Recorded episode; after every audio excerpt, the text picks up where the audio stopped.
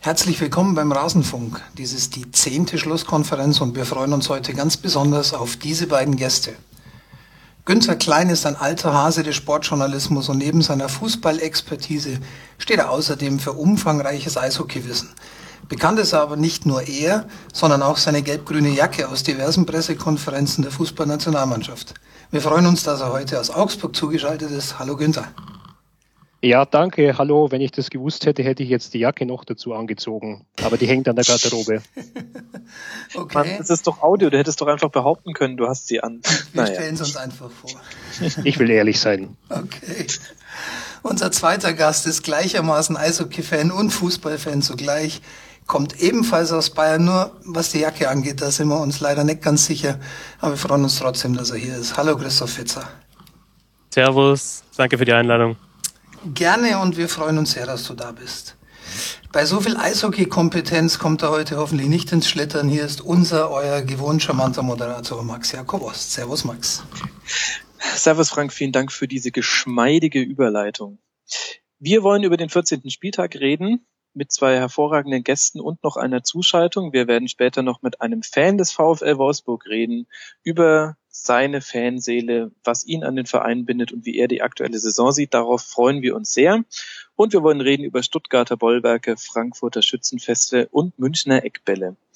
Lasst uns mit den Sonntagsspielen beginnen, ihr beiden. Ähm, das äh, spektakuläre der beiden war Eintracht gegen Werder mit 5 zu 2 für die Eintracht. Christoph, war an dem Spiel ein Absteiger beteiligt? Oh gleich mal eine hingeknallt. Absolut. Also, ähm, Eintracht Frankfurt jetzt in den letzten Wochen gefällt mir eigentlich ziemlich gut. Ähm, jetzt mhm. ein paar Mal auch wirklich über 90 Minuten gesehen und ähm, das sieht wirklich gut aus. Schadet sicherlich nicht, wenn du einen vorn drin hast wie Alex Meyer, der halt weiß, wo die Kiste steht und gut Tempo über die Flügel, Inui wieder besser, eigener. Stendera finde ich überragend. Also ich habe mhm. jetzt vorher gerade nochmal nachgeschaut, der ist ja wirklich 18 also der schaut erstens nicht aus wie 18 und spielt auch nicht Fußball wie 18.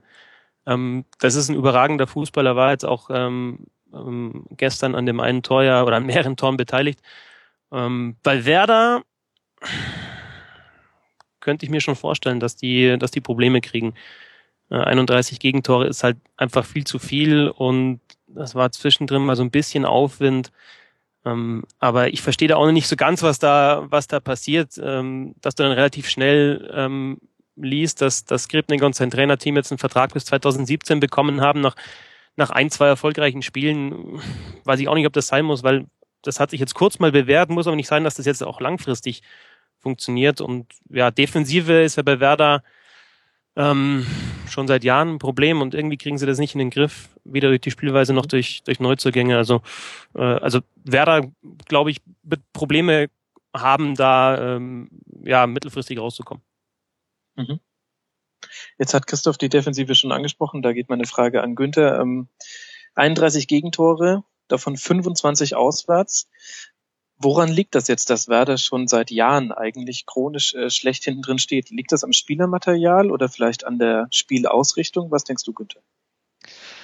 Ja, ich glaube, es liegt schon auch am Spielermaterial. Also sie hatten ja mal wirklich auch sehr gute Abwehrleute in ihrer Geschichte.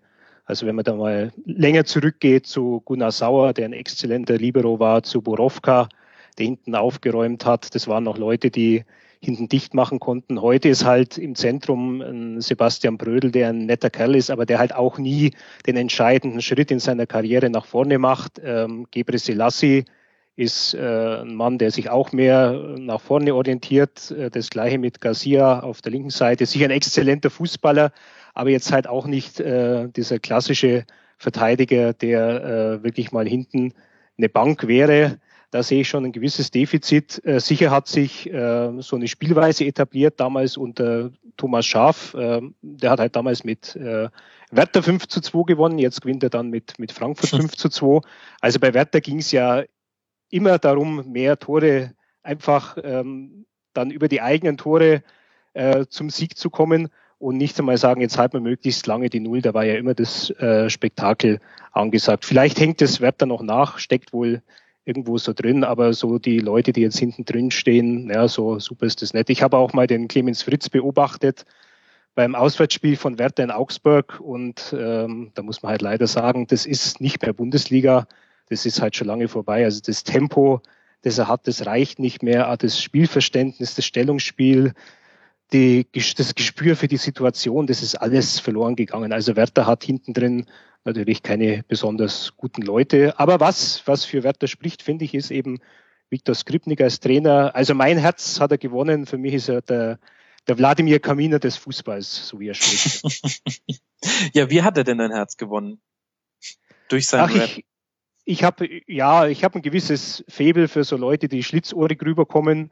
Äh, bei ihm ist es wirklich so dieser Wladimir Kaminer-Effekt, diese harte slawische Aussprache in einem ähm, vokabelreichen, sehr guten Deutsch, äh, dieses verschmitzte Lächeln, wenn er sagt Testosteron. Ja, ich finde ihn, ich ihn einfach unterhaltsam und es ist schön, dass man auch mal so einen Trainer aus dem Osten äh, in der Bundesliga hat. Das heißt, du siehst auch die Vertragsverlängerung bis 2017 nicht so kritisch äh, wie Christoph, weil du sagst, der spricht halt so süß. Ja, ist natürlich schon die Frage, ob es so schnell äh, eine Vertragsverlängerung mit der Dauer braucht. Ja, es geht ja auch um, um Thorsten Frings, der sich ja da auch irgendwie finden muss. Man weiß es ja erst immer nach einiger Zeit, wenn da zwei Leute in der Verantwortung stehen, ob das wirklich funktioniert. Wir hatten ja in Leverkusen den Fall mit Hüppie und Lewandowski. Da hat man auch äh, lange gesagt, ja, super Arbeitsteilung, Jobsharing, Traumgespann. Und plötzlich hieß es, die können sie überhaupt nicht riechen und die passen dann nicht zusammen, man muss sie dann trennen. Mhm. Ich habe auch überhaupt nichts gegen Skripnik. Ich finde den auch äh, verschmitzt, witzig und vielleicht kann er auch was, aber ich finde das war zu früh. Ja, ich kann es noch nicht beurteilen. Ich glaube aber auch bei Werder ja. kann es noch keiner beurteilen, ob der jetzt längerfristig was entwickeln kann bei einer Bundesligamannschaft. Hat er bis jetzt noch nicht gezeigt. Und deswegen fand ich das ein bisschen überhastet. Ähm, ich habe nichts persönlich gegen Skripnik und sage auch nicht, dass ich ihm das nicht zutraue, aber ich fand das zu schnell. Also das ist klar ein Zeichen und es ist für Trainer sicherlich auch immer wichtig, wenn sie die Rückendeckung des Vereins haben. Aber irgendwie nach zwei Siegen war es, glaube ich, ja, nach den ersten beiden Spielen, dann zu sagen, ja komm, 2017, man könnte auch sagen, ja komm, nächste Saison auch noch. Ja, also vielleicht mhm. ein Jahr. Also muss man halt dann 2015 oder 2016 nochmal drüber sprechen, ob das dann klappt. Ich ähm, sage jetzt auch nicht, dass es nicht funktioniert. Also möglicherweise funktioniert, aber bis jetzt kann man es nicht sehen, finde ich. Und es ist auch die Frage, es wirkte so ein bisschen, als wäre das eine, äh, ein, ein Zeichen vor allem nach außen. Und meiner Meinung nach hat es diese Zeichen gar nicht gebraucht, denn der Hype, der positive Hype um die neuen Trainer war ja sowieso schon da und die Stimmung erstmal besser. Für Werder wird es auf jeden Fall jetzt äh, sehr interessant, was aus den nächsten drei Spielen noch rausspringt. Sie spielen noch zu Hause gegen Hannover und dann auswärts in Gladbach und zu Hause gegen Dortmund. Da darf man mal gespannt sein, wo die in der Winterpause stehen. Und noch kurz, äh, lasst uns noch ein kurzes Wort zu, äh, zur Eintracht verlieren. Der Christoph hat schon äh, die wesentlichen Punkte für ihn herausgehoben. Alex Meyer, Stendera. Ähm, Günther, würdest du mir zustimmen, wenn ich sage, auch Seferovic ist ein ganz wichtiger Spieler und vielleicht einer der besten Transfers ähm, ligaweit in dieser Saison? Würde ich absolut zustimmen. Also meine Einschätzung war auch eher, Frankfurt würde auf einem Abstiegsplatz landen. Ich habe auch dem Thomas Schaaf nach dieser Pause und äh, nach den quälenden letzten Jahren in Bremen nicht zugetraut, dass er da wieder so frische Impulse reinbringt. Aber mhm. Seferovic war möglicherweise der Königstransfer von Eintracht in dieser Saison. Und dass Alex Meyer funktioniert, danach sah es ja am Anfang der Saison auch nicht aus. Der ist ja zunächst mal auf der Bank gesessen und schien sehr missmutig zu sein. Aber wie er dann reagiert hat, als er dann seine Chance bekommen hat, 1A. Äh, mhm. Aus meiner Sicht hat Seferovic ja. übrigens ein irreguläres Tor geschossen. Also dieses 2 zu 1 ähm, also da Wolf umgerumpelt hat, war, ja, 2-1 ist natürlich ein wichtiges Tor, ja. Und das war möglicherweise auch ein, auch ein Knackpunkt in dem Spiel und für mich war das ein klares Foul.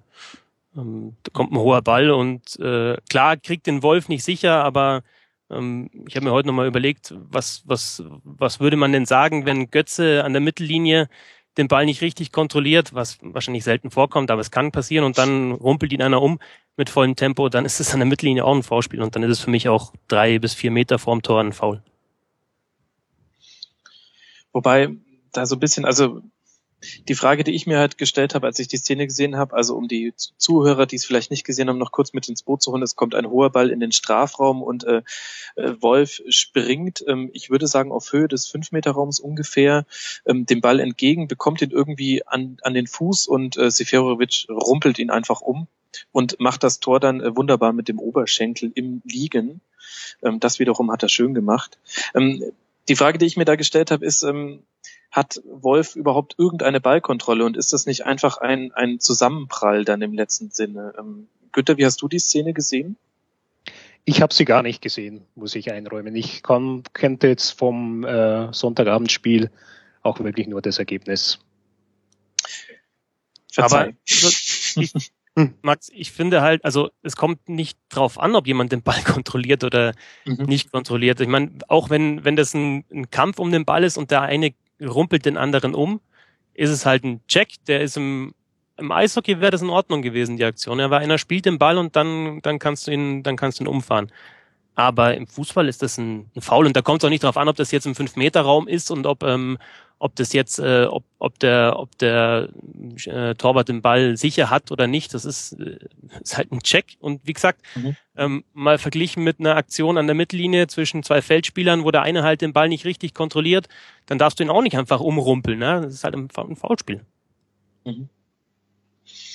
Ja, ich kann dir auf keinen Fall ganz widersprechen. Das ist auf jeden Fall, man hätte es in beide Richtungen pfeifen können. Ähm, die Frage ist, wie viel es tatsächlich geändert hätte. Es war in dem Moment äh, schon entscheidend, war das 2 zu 1, ähm, wenn ich mich richtig erinnere. Ähm, aber ähm, die Frage ist, wäre, wäre die Werder Abwehr nicht auch genauso eingebrochen, wie sie es dann ja. im späteren Spielverlauf auch schon sind? Kann man im Nachhinein jetzt nicht sagen, aber mhm. Tor ist halt immer eine wichtige Aktion im, im Fußball. Definitiv. Tore sind auch gefallen im zweiten Sonntagsspiel. Äh, HSV gegen den FSV Mainz 05 2 zu 1. Der HSV jetzt mit 9 zu 18 Toren bei immerhin 15 Punkten. Da ähm, müsste man sich eigentlich keine Gedanken machen, wenn man jetzt noch einen Sturm hätte. Günther, ähm, du hast Hamburg ja auch gegen Augsburg am letzten Spieltag erst im Stadion erlebt. Wie siehst du die Situation beim HSV im Sturm?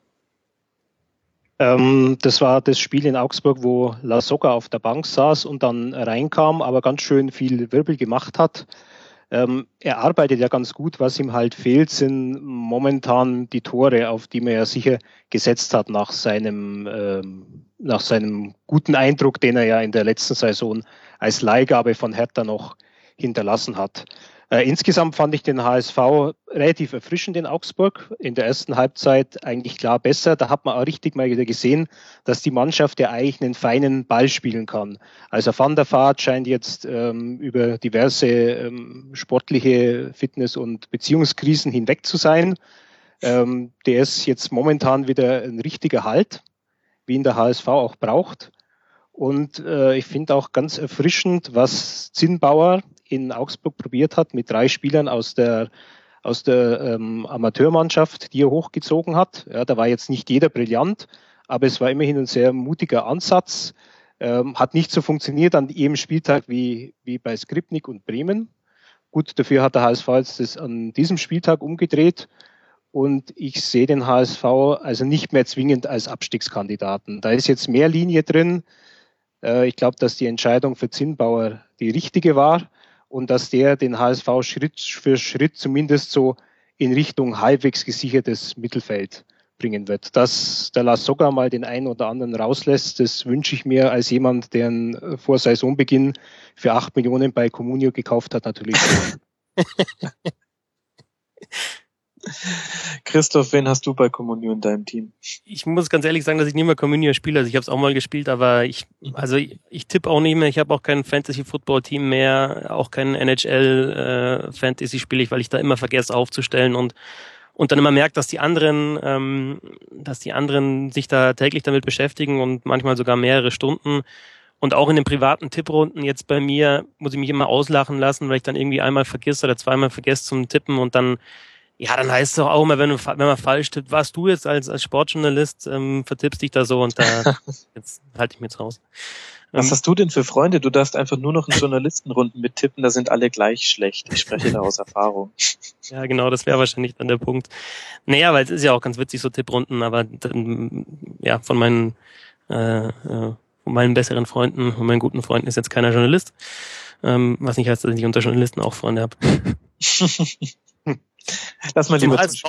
Ähm, ja, zum. HSV äh, würde ich da würde ich da Günther absolut zustimmen und ich finde auch, dass man sieht bei ähm, bei den Hamburgern, dass da sich was getan hat unter Zinnbauer und der hat ja auch schon relativ forsch auch angekündigt, was er plant und ähm, vertritt das ja auch immer nach außen ähm, sehr selbstbewusst. Man sieht es auch im Spiel. Also spielen Pressing, die sind auch äh, jetzt die, die, die Mauern nicht oder man, man kann da schon einen klaren Plan erkennen und äh, das funktioniert. Wobei man jetzt auch sagen muss, zwei Tore ähm, gegen Mainz äh, sind immer noch einstellig und die beiden Tore war einmal reingewirkt von einem Innenverteidiger und ein Handelfmeter.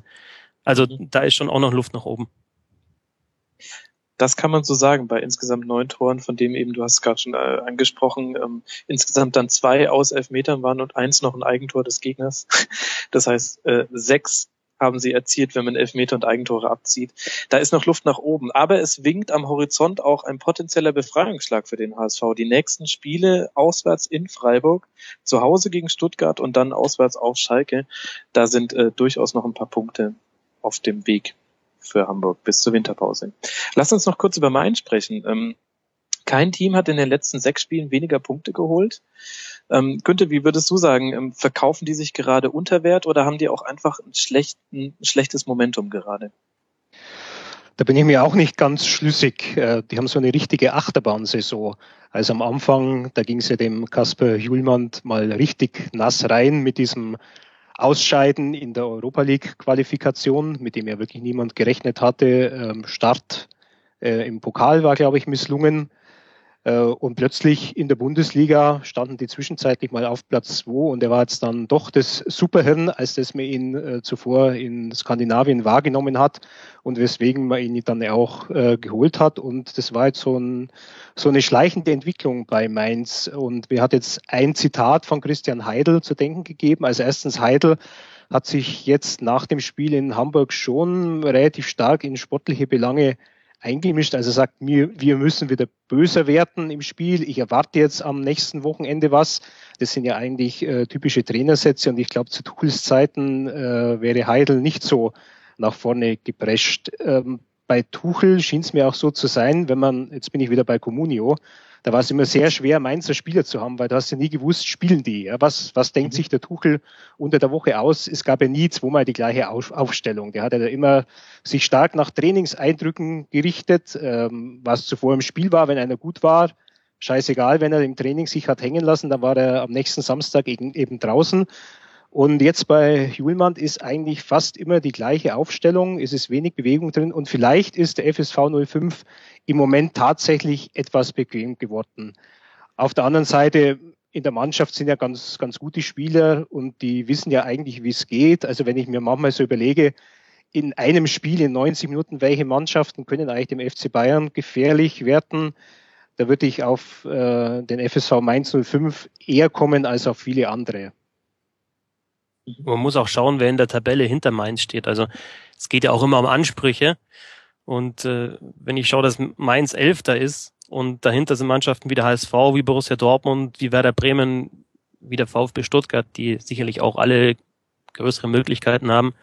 Und dann auch, wenn man, wenn man sich mal den Verlauf äh, der Mainzer Bundesliga-Geschichte anschaut, immer wieder wichtige Spieler verloren.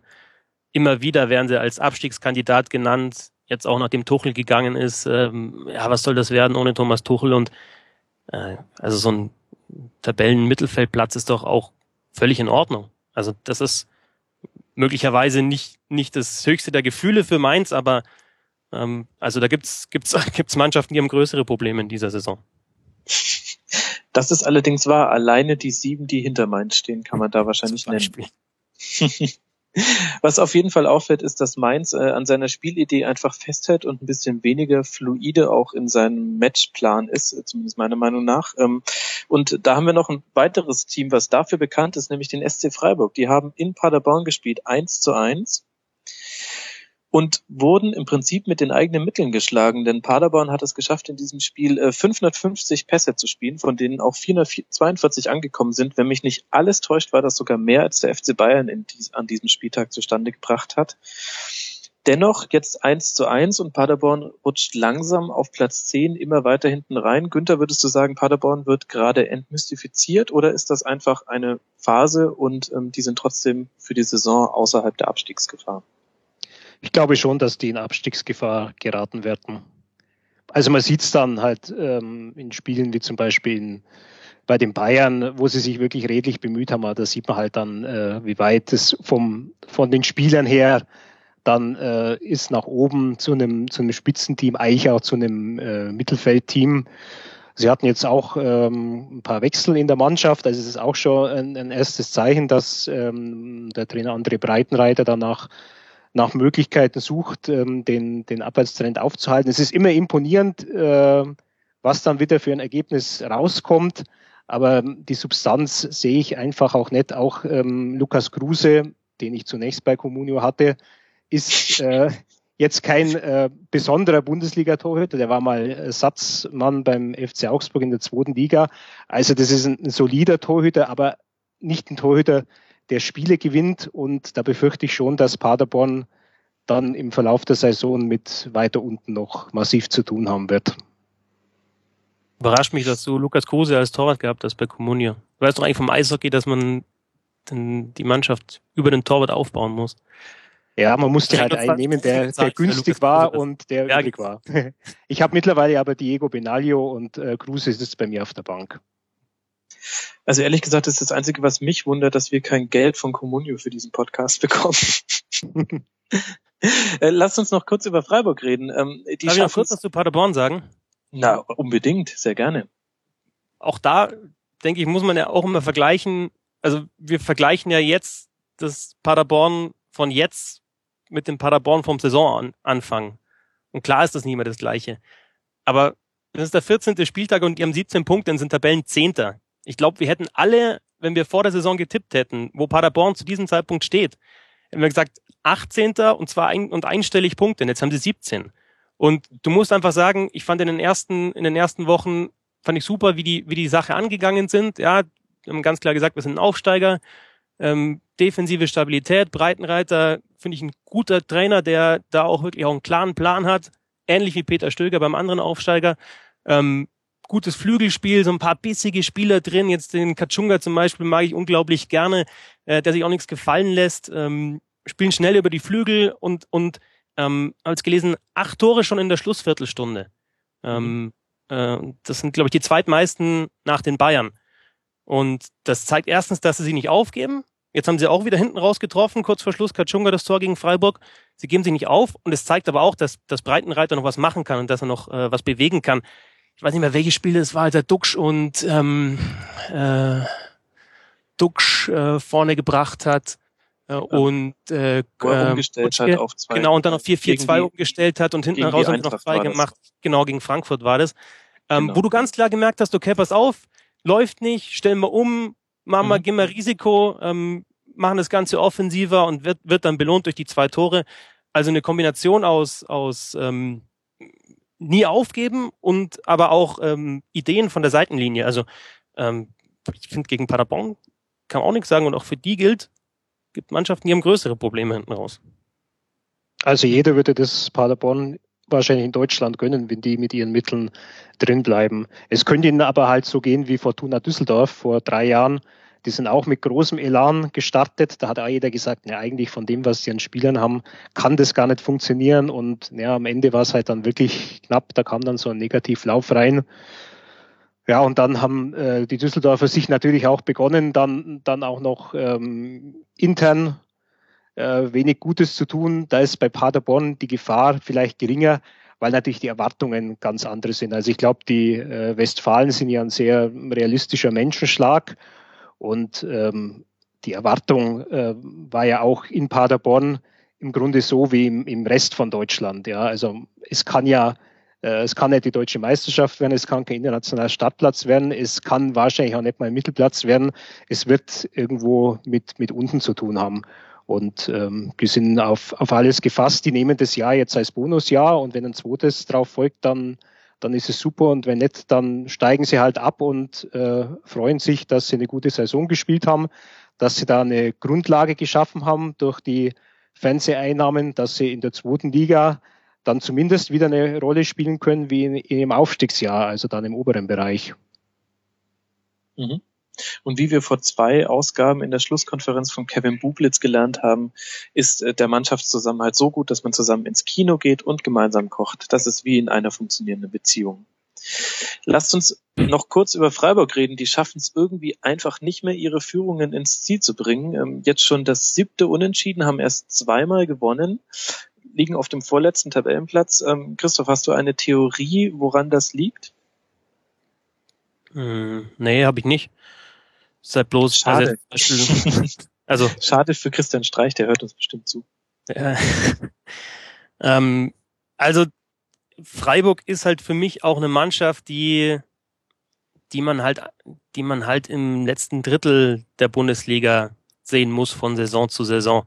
Und ab und zu haben sie einen Ausreißer nach oben und ab, ab und zu haben sie einen Ausreißer nach unten und dann ist es im negativsten Fall halt der Abstieg. Aber was ich sympathisch finde in Freiburg, ist, glaube ich, die einzige Mannschaft ähm, in der Liga jetzt in den letzten Jahren, die damit auch nicht so das große Problem hat, wenn es mal nicht so läuft. Und das auch sieht, dass man möglicherweise halt dann mal wieder ein Jahr, zwei Jahre, drei Jahre in der zweiten Liga spielen muss. Und da kenne ich jetzt in der Liga, Paderborn wird sich damit auch zu, äh, zurechtfinden müssen oder können, sonst, sonst keine Mannschaft jetzt in den letzten Jahren. Und mein Gott, jetzt gegen, gegen ähm, Paderborn war es halt ein Riesenbock von Birki, der eigentlich sonst eine gute Saison spielt, der da am Ball vorbeisenzt, sonst gewinnen sie das Ding.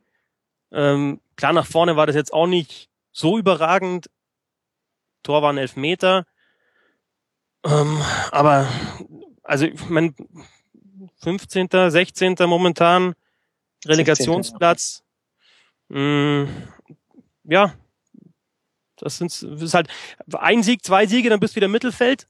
Und das ist ihnen jederzeit zuzusagen. Ich glaube, Tobi Escher hat vor ein paar Wochen mal bei euch gesagt, äh, in Freiburg ist jederzeit äh, eine, eine, eine Siegesserie zuzutrauen. Das sehe ich weiterhin so. Und äh, jetzt auch nicht so, dass sie, dass sie da Klatschen bekommen. Man spielst da mal 1-1 gegen Paderborn. Ich finde, das ist, ich finde, das ist nicht so schlimm. Mhm. Christoph hat schon angesprochen, Freiburg, ähm, die gehen ja immer mit der äh, Attitüde an die Saison, dass sie sagen, ähm, sie wollen unter den besten, ich glaube, 25 Teams Deutschlands sein. Das heißt, ein Abstieg ist immer ein bisschen mitgerechnet. Günther, jetzt hast du eine nicht nur lokale Nähe zum FC Augsburg. Ist das ähm, ein Konzept, was du da wiedererkennst? Ja, das mit den besten 25 sagt der FC Augsburg inzwischen ja auch. Ähm, ja, das Konzept von Freiburg ist, glaube ich, äh, trotzdem ein etwas anderes. Die haben natürlich einen wirklich gefestigten Nachwuchs, also mit einer der Nachwuchsschmieden in Deutschland, ähm, wo sich ja beim FC Augsburg jetzt im Vergleich noch nicht so viel tut, dass der FC Augsburg jetzt Talente für die eigene Mannschaft produzieren würde. Ähm, diese Ruhe in Freiburg, die ist vielleicht bundesweit einmalig. Ja, also die letzte Entlassung war dann halt äh, Sorg, aber zuvor hatten die ja wirklich mit, mit Finke und dann mit Dutt jeweils äh, eine Ära und Streich ist ja sicher auch der richtige Trainer für die Mannschaft. Ähm, mir gefällt an den Freiburgern, dass die den Spielern auch wirklich mal Zeit geben. Ja, also das hat auch äh, der hat mir Memedi bei der ähm, Weltmeisterschaft in, in Brasilien in der Pressekonferenz der Schweizer, wo ich mal war, gesagt, ähm, der Streich hat ihn ein halbes Jahr lang wirklich geschult, hat ihn kritisiert, hat ihm gesagt, was er anders machen muss. Und in der Rückrunde ähm, war Mimedi ja wirklich ähm, eigentlich der Garant, Garant, dafür, dass es bei Freiburg gut lief. Äh, voriges Jahr kam Darida, war glaube ich mit vier Millionen der teuerste, äh, den die Freiburg jemals gekauft haben und lief jetzt im ersten Jahr äh, bedingt durch Verletzung zunächst einmal noch nicht so toll. Aber in, in dem Jahr ist er wirklich Stammspieler, macht äh, seine Tore, äh, hat die Sache ganz gut im Griff, ist also eine gute Verstärkung. Und ich, ähm, ich glaube, er ist, ähm, er ist jetzt, ähm, der SC Freiburg ist Verein, der auch weiß, wie man Abstiegskampf spielt. Das kann ja ein Vorteil sein gegenüber anderen Vereinen, die da mal so ähm, entgegen ihren Ambitionen da unten reinrutschen. Es kann Freiburg natürlich mal erwischen, aber der Umbruch, der große Umbruch, der dem Verein richtig zugesetzt hat, der war vor über einem Jahr, als äh, nach der Europa League Teilnahme den wirklich die halbe Mannschaft weggekauft worden ist. Dieses Jahr war es nicht so wild. Äh, Torwartlösung Birki finde ich jetzt auch ganz gut. Die haben also eine clevere Art, ihren Blick auch so in die Schweiz zu richten, was sich ja bei Freiburg anbietet. Ja, also ich denke mal, ähm, Freiburg findet einen Weg, ähm, zumindest den Relegationsplatz zu erreichen. Und ich glaube, den dritten der zweiten Liga, den äh, können sie, den können sie im Griff haben, egal wer das dann sein wird. Ich finde auch, dass der Verein einfach dem deutschen Fußball gut tut. Also in seiner Unaufgeregtheit und natürlich auch durch diese Jugendarbeit. Und man muss sich halt einfach zurechtfinden. Und ich glaube, das ist jeden äh, damit abfinden. Und ich glaube, das ist jedem in, in, in Freiburg auch bewusst, dass halt die Guten dann relativ schnell weg sind. Also äh, Günther hat jetzt Oliver Baumann schon angesprochen. Ähm, Ginter ist natürlich ein Beispiel. Kruse ähm, ich sage jetzt nicht, dass die alle in Freiburg ausgebildet worden sind, aber halt in Freiburg zu richtig guten Bundesligaspielern äh, geworden und äh, Klaus wird wahrscheinlich dann auch nicht ewig da spielen. Felix mhm. Klaus ähm, und Sorg und äh, wie sie alle heißen. Ähm, ja, aber ich denke, ähm, das, das weiß man in Freiburg auch und dann kommen halt die nächsten Jungen oder man muss halt auch noch mal ein bisschen was ausgeben, wie zum Beispiel für Derrida und hält sich dann eben unter diesen ersten 25 in Deutschland. Es sieht derzeit zumindest danach aus und eure Prognose ist äh, relativ optimistisch, was den SC angeht. Jetzt würde mich sehr interessieren, was ihr denn da über die Hertha denkt, die nur einen Platz vorm SC steht und in Gladbach 2 zu 3 verloren hat. Günther, hast du da auch so optimistische Aussichten, wenn du auf die Hertha schaust? Ähm, ich halte eigentlich ziemlich viel von Jos Luhukai, ein Trainer, der genau weiß, wann er die Zügel anziehen muss. Ähm, da gibt's ja diese schöne Geschichte aus Augsburg im letzten Zweitliga hatte Augsburg ja vor dem letzten Spieltag den Aufstieg schon sicher. Das letzte Spiel war bei Hertha. Ähm, Hertha hatte den Aufstieg auch schon sicher. Und da war halt im Training mal ein bisschen mehr Gaudi angesagt unter den Spielern und da ging der Lukai sofort dazwischen und hat da wieder zur Ernsthaftigkeit gemahnt. Also das ist ein, ein Mann, der wirklich eine ganz klare Linie hat. Und ich glaube auch, dass die Hertha aus dem aus den Chaoszeiten damals mit Bubble und Skippe und was sie da alles probiert haben und Rehhageln in diesem einen Jahr, dass sie wirklich gelernt haben, dass ein Trainerwechsel keine Lösung ist. Lukai ist eine, ist eine Persönlichkeit. Die Mannschaft hat einiges an Routine, auch wenn vielleicht jetzt so ein, ein Johnny Heitinga nicht mehr der ganz große äh, Star ist, der er mal äh, vor ein paar Jahren gewesen ist. Also bei Hertha sehe ich eigentlich auch ähm, die Kapazität und ähm, das Vermögen, äh, die Klasse zu halten. Vielleicht, vielleicht knapper, als es dann im letzten Jahr der Fall war, aber bei denen ist eigentlich alles ziemlich durchdacht. Torwart ist gut, würde ich sagen. Jetzt in der Abwehr, wenn, wenn Lustenberger vielleicht mal seine Verletzungen los wird, wird es auch noch ein Stück stabiler. Ähm, das Mittelfeld ist jetzt vielleicht nicht das kreativste, ist eher so ein, Mittelfeld mit, mit Spezialkräften wie, wie, wie Hosogai oder, oder Schielbrett, die dann mehr für so ähm, die, äh, die Drecksarbeit zuständig sind. Aber Hertha, ja, ich denke, das wird reichen. Das Dumme ist nur, ich muss irgendwann am Ende der Sendung muss ich dann die Mannschaften nennen, die absteigen. Ich finde noch keine. ja, da, die, diese Frage drängt sich tatsächlich äh, inzwischen auf, nachdem ihr das bei allen so positiv seht. Ich freue mich gleich noch auf den Stuttgart-Blog, wenn er die ihr dann in die Champions League redet. Aber lasst uns noch kurz bei Hertha bleiben. Äh, Christoph, stimmst du denn Günther dazu in seiner Prognose und Einschätzung? Also ich stimme ihm beim Lukai zu. Ähm, ich mag ihn in seiner Ruhe und in seiner Klarheit auch gerne.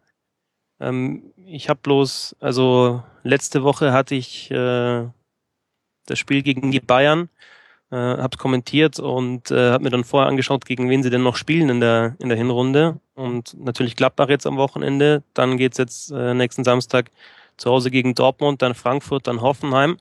Und in der Rückrunde geht's dann gegen Werder, die wahrscheinlich dann auch noch hinten drin stecken, und Leverkusen los. Also das ähm, ist halt ein Spielplan, der nicht gerade jetzt äh, für Optimismus sorgen sollte in Berlin. Ansonsten gegen Gladbach kannst du verlieren. Gegen die Bayern vorher kannst du verlieren. Gegen Köln haben sie davor gewonnen. Das ist wahrscheinlich dann auch ein Gegner, den man schlagen muss. Alles relativ knapp, also jetzt auch nie äh, untergegangen in den letzten Wochen, aber auch keinen weggehauen in der Liga. War mal ein 3-0 dabei gegen den HSV, okay. Ähm, ich fand es gegen die Bayern interessant. Also ist jetzt nicht dieses Wochenende, aber das Wochenende davor. Also mhm. da haben sie sich ja eigentlich ganz gut geschlagen, haben 1-0 verloren und die Anordnung war, glaube ich, ganz klar von Dukai. Wir verteidigen, ähm, beschränken uns auf unsere Fähigkeiten, arbeiten halt hart. Horst und Schelbert haben genau das äh, gemacht, was Günther vorher gesagt hat, haben halt sich da reingehauen im defensiven Mittelfeld. Das sind, glaube ich, auch Spielertypen, die Lukai gerne mag.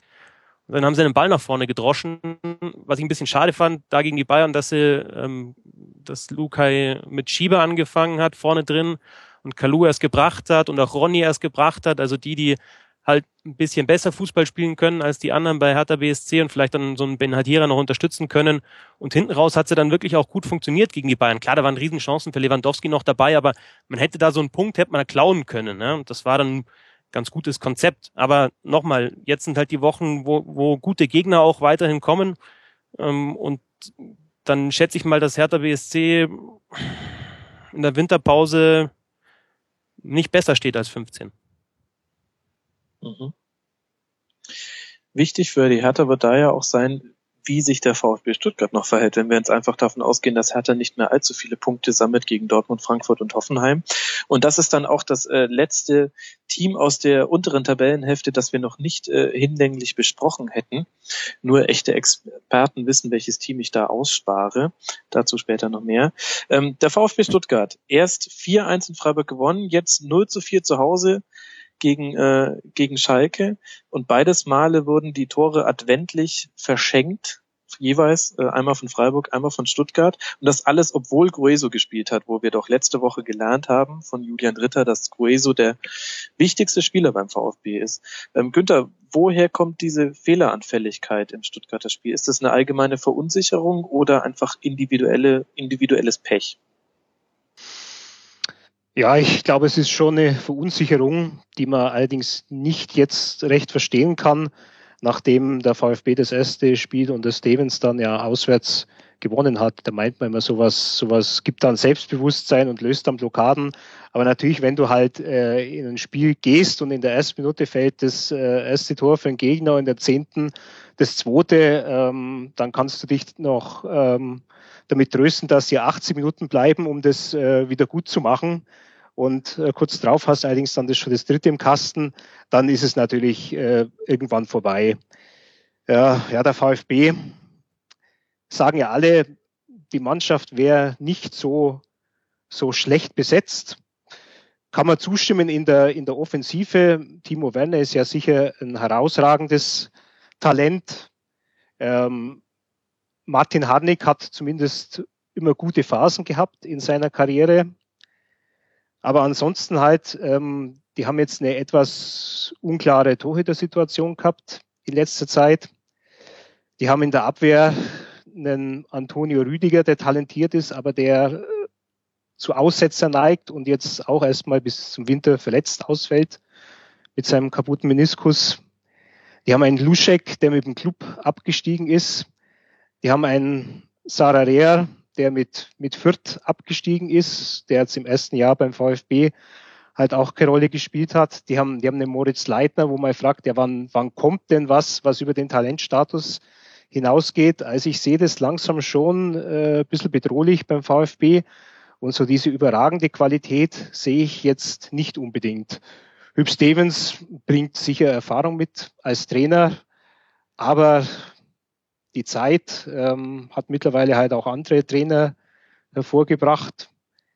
Also Markus Gistol zum Beispiel, da glaube ich, dass so einer äh, dem Stevens mittlerweile doch weit voraus und überlegen ist.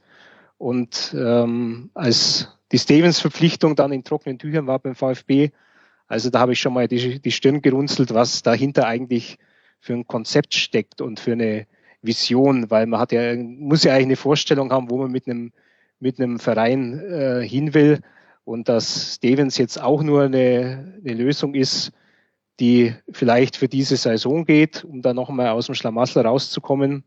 Aber was ist dann darüber hinaus? Also ich war dann schon, schon eher enttäuscht von dieser Entscheidung des VfB. Also im VfB sehe ich in ernsthaften Problemen dieses Jahr. Am schwärzesten. Betretenes Schweigen. Ja, am schwärzesten sehe ich für den VfB. Ganz ehrlich. Ich habe das, mhm. Spiel, das Spiel am Samstag auch ähm, über 90 Minuten gesehen und auch kommentiert und ähm, diese, diese Stevens-Verpflichtung ist für mich die pure Verzweiflung, weil es ja ein Trainer ist, bei dem man weiß, der kann schon kurzfristig was bewirken, ja, indem er die Defensive stärkt. Ja, und dann spielst du gegen Schalke, das war die schlechteste Auswärtsmannschaft vorher. Du bist dann nach, nach 21 Minuten 0 zu 3 zurück. Man muss sich die Tore auch nochmal anschauen. Das ist unglaublich. Das erste war eine Standardsituation, die war gut getreten von Banetta, aber Chupomoting war da viel zu frei vorne drin. Das zweite, da war auch keiner in der Nähe von Meier, der dann das Tor schießt. Das dritte war wieder eine Standardsituation. Äh, Eckball, ähm, da ist er völlig frei, also da ist drei Meter um ihn rum keiner da. War vielleicht ein mhm. guter Eckball von Banetta, aber da ist keiner in der Nähe. Dann gibt's vor der Halbzeit nochmal zwei Riesenchancen für Hünteler, wieder nach Eckbällen, wo, wo keiner, also es war jeweils Kopfballverlängerung, einmal von Neustädter, einmal von ähm, äh, die zweite war von Kirchhoff. Und Hünteler kommt völlig frei zum Abschluss aus drei, vier Metern. Da war keiner in der Nähe, bei dem äh, der die Kopfballverlängerung hatte und auch bei Hünteler nicht. In der zweiten Halbzeit bei Netter nochmal Riesenchance, bei dem 4-0 von Chupomoting wieder keiner in, in seiner Nähe. Also die, die Abwehrleistung war eine Katastrophe. Ähm, Ulrich kannst du überhaupt keinen, dann kriegst vier Gegentore, kannst du ihm überhaupt keinen Vorwurf machen, weil wenn der nicht drin gestanden wäre, dann, dann hätte es halt 5, 6, 7, 0 ähm, äh, wäre es ausgegangen. Und ich, äh, ich sehe da auch keinen, keinen einzigen Spieler, vielleicht mit, mit Abstrichen Harnik, der, der ein katastrophales Spiel abgeliefert hat jetzt am Wochenende.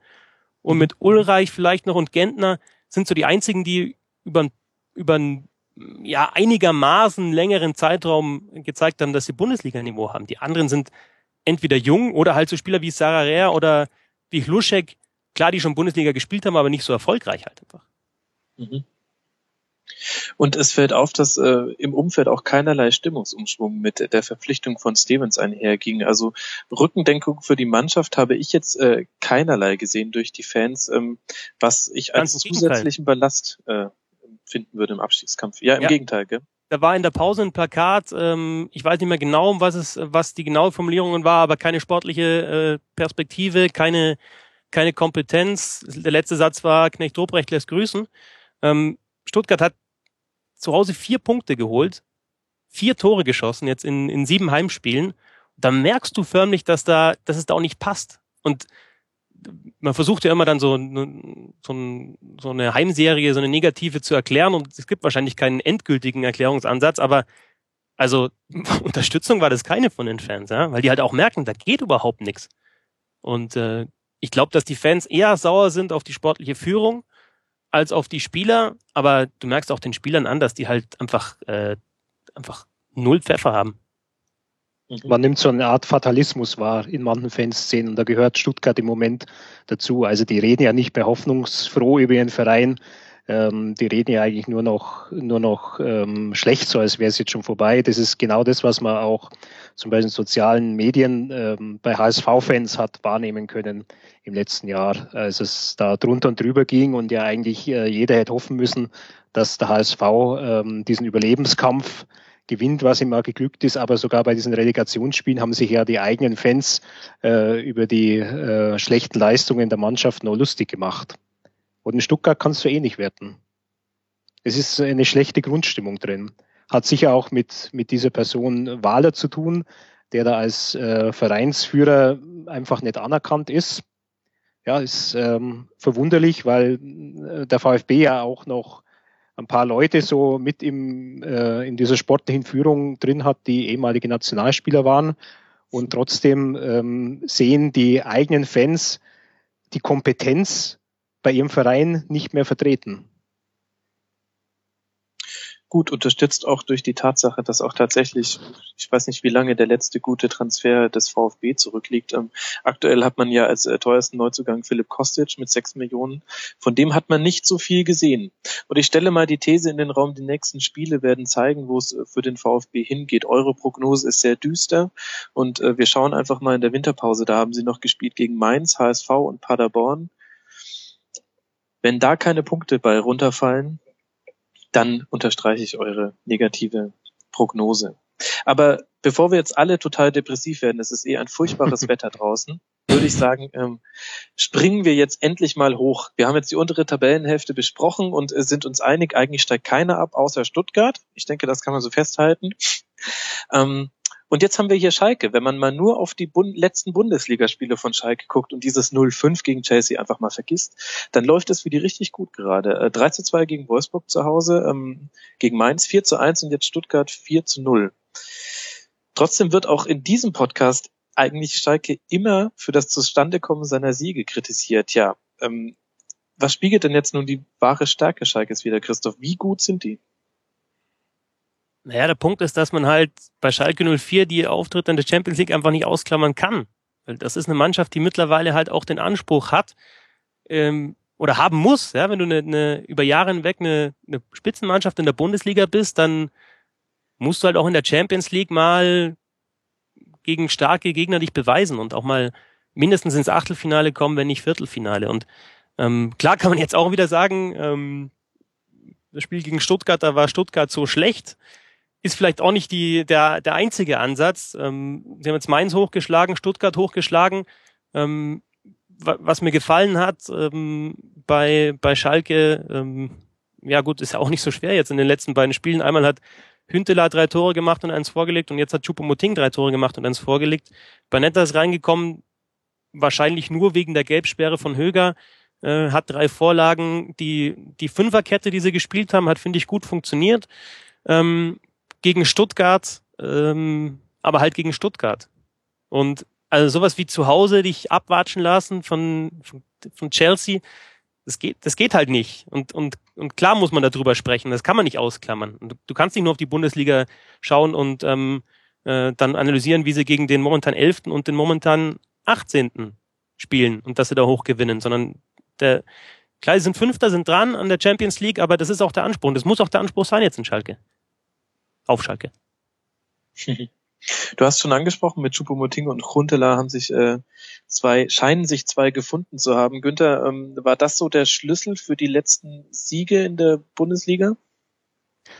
Ja, also wenn man die ähm, sieht, wie die sich abwechseln beim Tore schießen, bei Hünteler weiß man ja die klassische Stärke dann im Strafraum. Louis van Gaal hat mal gesagt, der beste Strafraumstürmer der Welt, mag vielleicht sogar stimmen. Bei Choupo-Moting ist eigentlich, der ist ein kompletter Spieler, war in Mainz auch schon. Das Einzige, was halt bei ihm nicht immer funktioniert, war das Faxgerät. Damals bei seinem missglückten Wechselversuch im Winter vor ein paar Jahren. Aber der ist ja auch, ähm, das ist ein, ähm, der hat ja fast internationales Format. Der hat äh, WM gespielt, also das ist schon ähm, ein, ein ganz guter Mann. Also vorne mit den beiden als Doppelspitze zu spielen, da kann Schalke auch wirklich einmal wegkommen von diesem, von dieser Wahrnehmung, ähm, ähm, dass sie nur so eine 1 zu 0 Mannschaft wären, weil ähm, man hat ja immer jahrelang gesehen, die Schalker kaufen und kaufen und kaufen, aber sie gewinnen dann halt auch immer nur 1-0, trotz ihrer Bombenstimmung im Stadion und den Fans, die sie da nach vorne treiben, war das halt im Endeffekt doch immer ein bisschen mickrig, was dann rausgekommen ist. Ist jetzt in der Tabelle 25 zu 18 Tore ist eigentlich nicht der typische Schalke-Fußball, für den diese Zahlen stehen.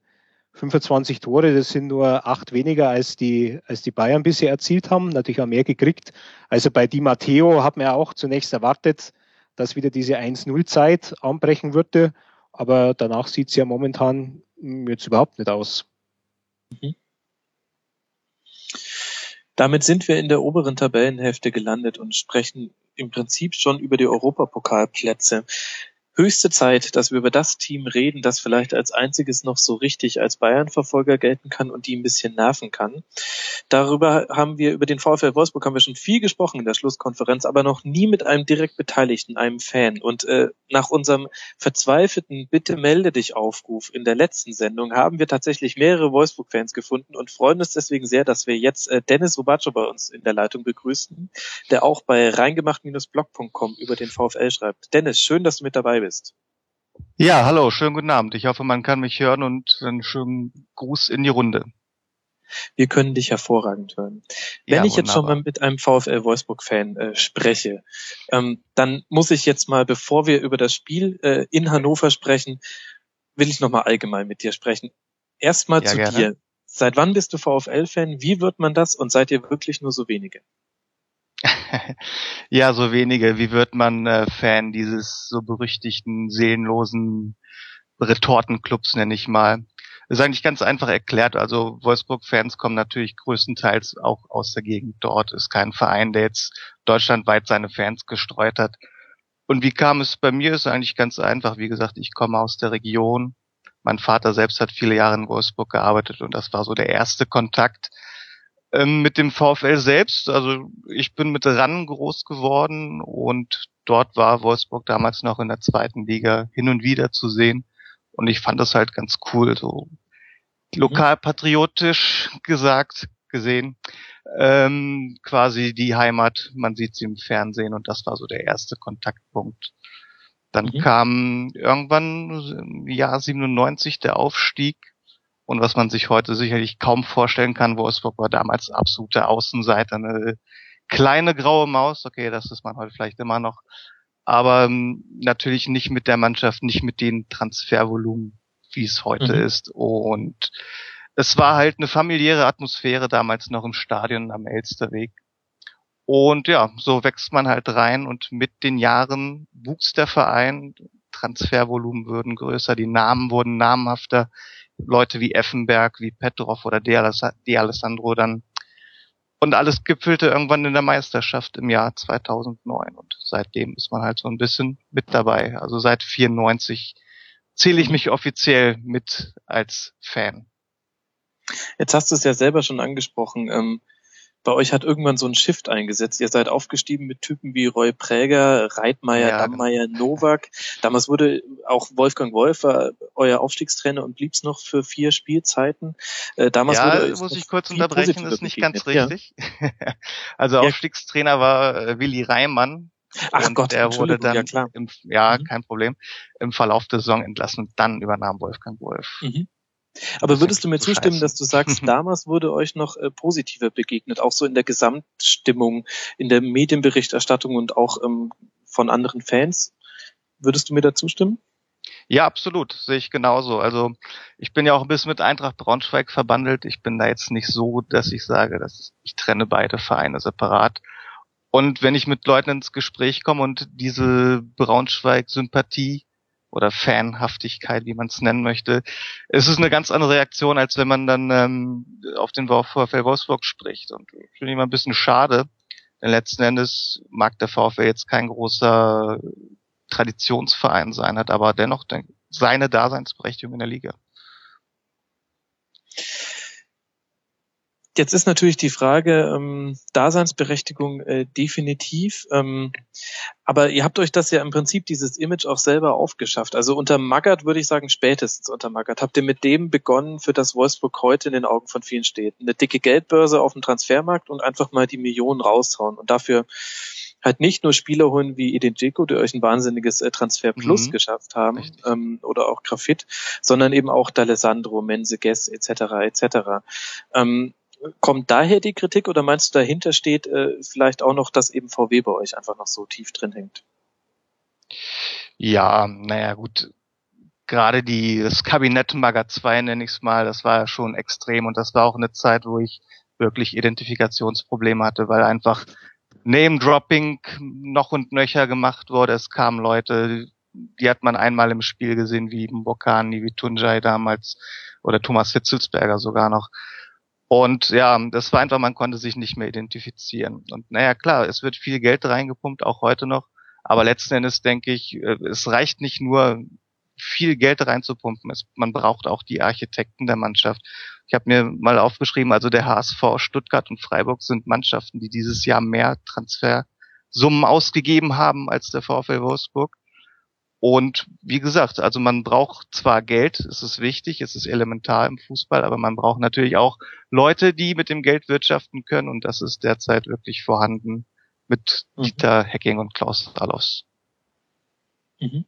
Dann lass uns mal noch äh, ganz kurz und dann wollen wir aber auch wirklich aufs Spiel kommen, ähm, über die Kritik reden, die ja auch ich in meinen ständigen äh, zwei Wolfsburg-Fans-Witzen in diesem Podcast ständig aufgreife, ähm, dass eure Fanbasis nicht so groß ist. Wenn man sich jetzt mal eure Besucherzahlentwicklung anguckt, dann äh, fühlt man sich da sehr bestätigt. Das äh, explodierte im Jahr 97 von 6.000 auf 17.000 ja. und dann ging es äh, relativ schnell über die 20.000 drüber, aber jetzt hat sich das so eingependelt. Also die letzten Jahre waren das 29, 28, 27.000. Ist in der Region vielleicht auch einfach nicht mehr Fanpotenzial abzuholen? Ja, das denke ich auch, das denke ich auch. Das wirklich, man ist jetzt nicht so in einem dicht besiedelten Gebiet und hat wirklich im Radius von 200 Kilometern wirklich viel Konkurrenz, gerade mit Braunschweig, Hannover und sogar dem HSV. Von daher, so viel ist da jetzt nicht zu holen. Aber die Leute, die da sind, denke ich, entwickeln sich ganz gut. Und dieser alte Vorwurf, die Stimmung im Stadion sei nicht so gut, war bis vor paar Jahren, denke ich mal, so tragbar, so annehmbar mhm. oder musste man annehmen. Aber ich glaube mittlerweile, also ich war diese Saison nur zu zwei Spielen, das war gegen Lille in der Europa League, da waren es auch nur 16.000 Zuschauer und das war eine super Stimmung. Und äh, gegen den HSV tatsächlich und auch dort war die Stimmung ganz gut.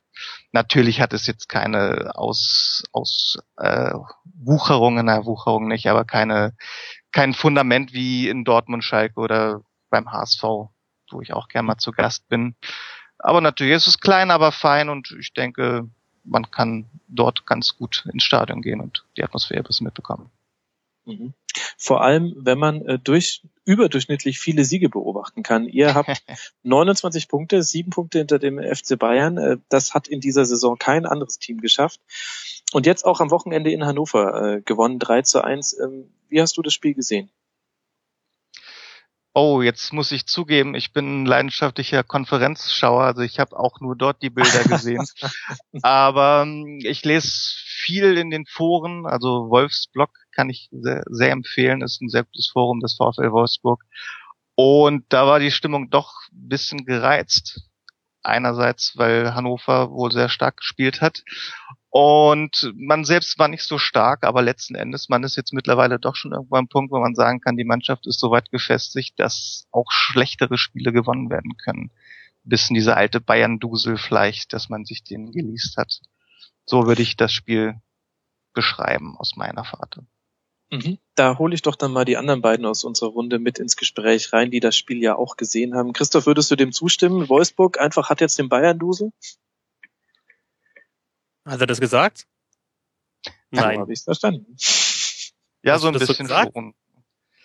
Ja, also, also das in dem Hannover-Spiel kam es so rüber, dass die Mannschaft nicht gut war, aber dann die wenigen Chancen, die da waren, dass die genutzt werden. Wurden genau, da, dem, effektiv. Dem würde ich eher bei äh, zustimmen. Also dieser Bayern-Dusel ist ja eh ein Mythos. Ähm, ja. Das ist einfach, ähm, also wer später Tore schießt, der glaubt halt bis zum Schluss dran, dass er sie schießen kann und wer oft gesehen hat, dass man, dass er sie noch schießen kann, der schießt sie noch öfter. Und das gilt für die Bayern und beim VfL Wolfsburg klar. Aber das, das, das zeigt halt auch die Qualität der Mannschaft und auch die individuelle Qualität, die sie haben. Also mm, De Bruyne ein Tor gemacht, an den anderen beiden war er beteiligt. Ähm, Günther hält sich ja mit dem Eishockey-Content zurück. Im Eishockey gibt es zwei Assistgeber und De Bruyne hat bei dem zweiten und beim dritten Wolfsburger Tor jeweils das zweite Assist, also die Vor-Vorarbeit gehabt. Also das ist halt ein Spieler, der, der immer, wenn es in Richtung Tor geht, ist er halt beteiligt.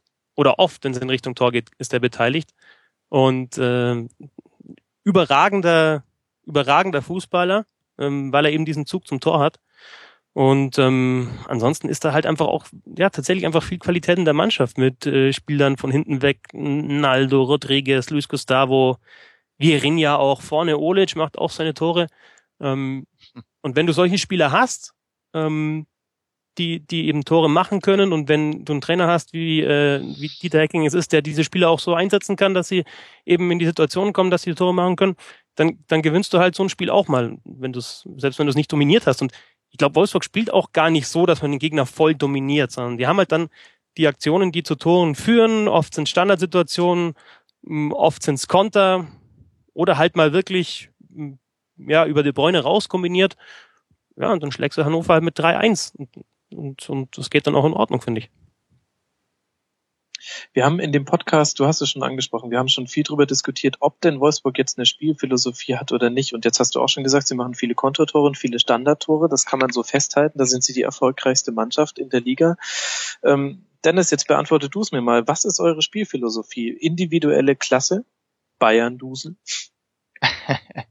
ja, Bayern-Dusel ist vielleicht ein bisschen plakativ, aber letzten Endes war das, was wir dann in der Runde sagten, ist halt aus effektive Chancen machen. Ja, was ist die ähm, Philosophie? Das kann ich gar nicht mal so beschreiben. Also ich kann es eher in einem bisschen größeren Rahmen, was ich vorhin schon sagte, die Identifikation ist halt viel mehr vorhanden als früher, weil es früher halt gar keine Philosophie gab. Es war einfach dieses, wir holen uns Spieler, egal was es kostet, und lass sie schon über dem Zenit der Karriere sein.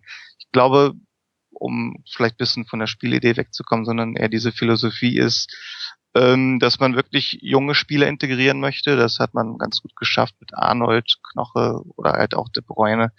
Mollander reiht sich auch immer wieder mal ein. Und es macht halt Spaß zuzusehen. Was jetzt genau die Spielausrichtung ist, ich denke, Konter, Fußball so ein bisschen ist natürlich von Dieter Hecking noch, ja, wird von ihm ein bisschen gepusht. Aber ansonsten, es macht einfach Spaß zuzusehen. Das ist jetzt so meine Philosophie des Ganzen. Ähm, wir haben in der Runde mit Peter Arns vom Spiegel und Philipp Köster von Elf Freunde vor, ich glaube, zwei Wochen über Wolfsburg gesprochen und beide haben ihre Verwunderung darüber geäußert, wie unumstritten Dieter Hacking ist, weil er nicht so ganz zum Hochglanzkader passen würde. Kannst du solche Thesen nachvollziehen? Ähm, ja, Dieter Hecken, erstmal kleine Anekdote vielleicht noch, ist ja eine Legende in der Region Braunschweig-Wolfsburg, seit er sich damals als Braunschweiger Spieler den großen Fauxpas lief lieferte, in der Hannover 96 Trainingsjacke rumzulaufen. Also das hat ihm, glaube ich, damals ein bisschen Ansehen gekostet. Ähm, nein, also heute, ich, am Anfang hatte ich auch ein bisschen Skepsis. Dieter Hecking war halt mehr so, ja, der Fußballarbeiter und Mannschaften eher aus unteren Regionen wirklich stabil zu stabilisieren und mit denen, naja, im Rahmen ihrer Möglichkeiten ansehnlichen Fußball zu spielen. Aber mittlerweile hat sich das Bild von ihm wirklich positiv oder zum Positiven gewendet. Gefällt mir wirklich sehr gut, wie er auftritt. Und Wolfsburg ist selbst keine Hochglanzstadt, ist eine Arbeiterstadt. Also jeder, der schon mal in Wolfsburg war, der war ehrlich gesagt auch immer froh, wieder raus zu sein.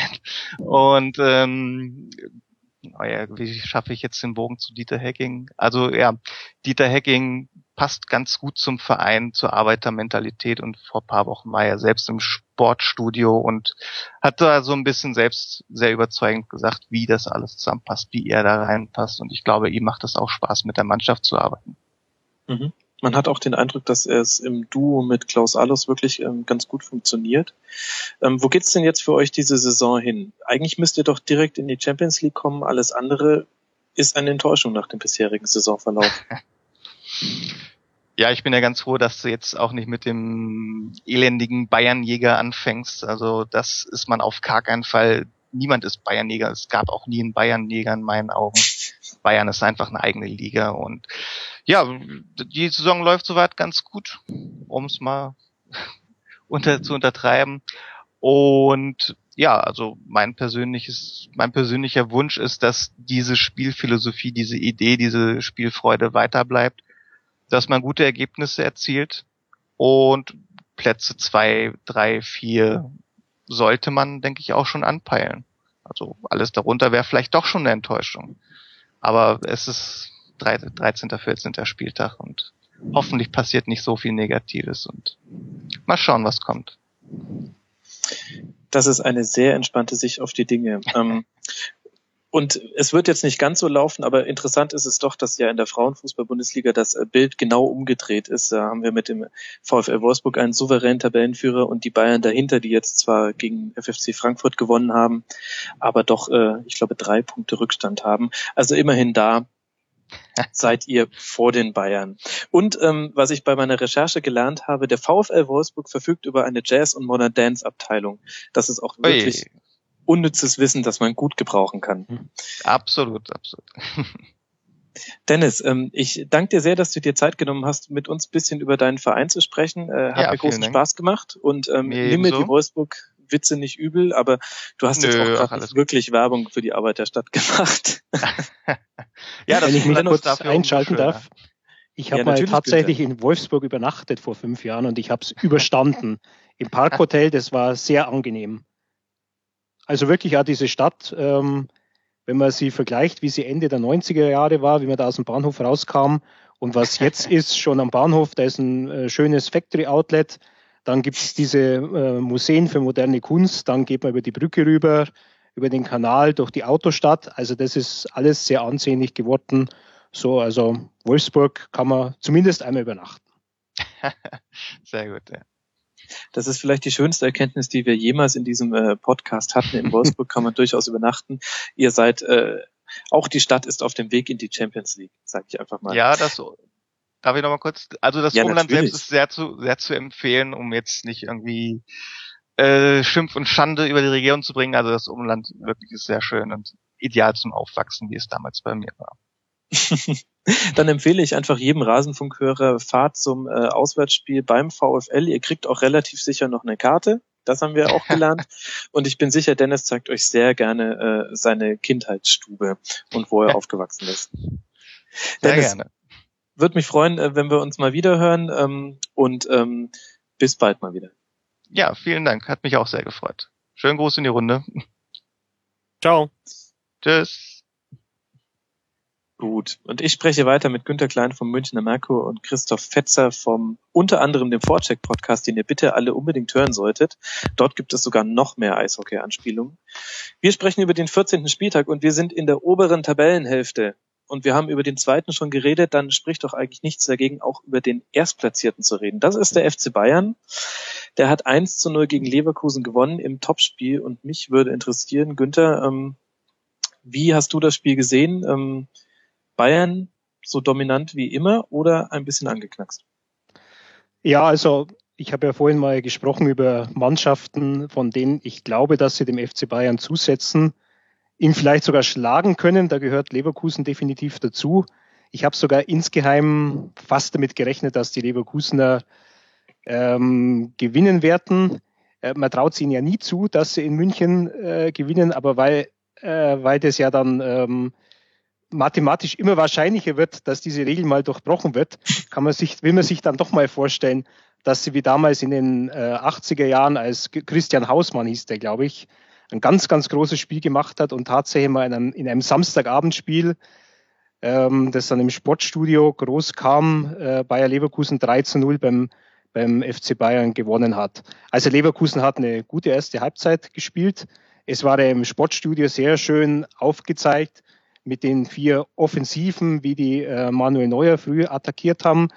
Äh, sie haben es ja geschafft, dass äh, Xabi Alonso weniger als 500 Ballkontakte pro Halbzeit hatte.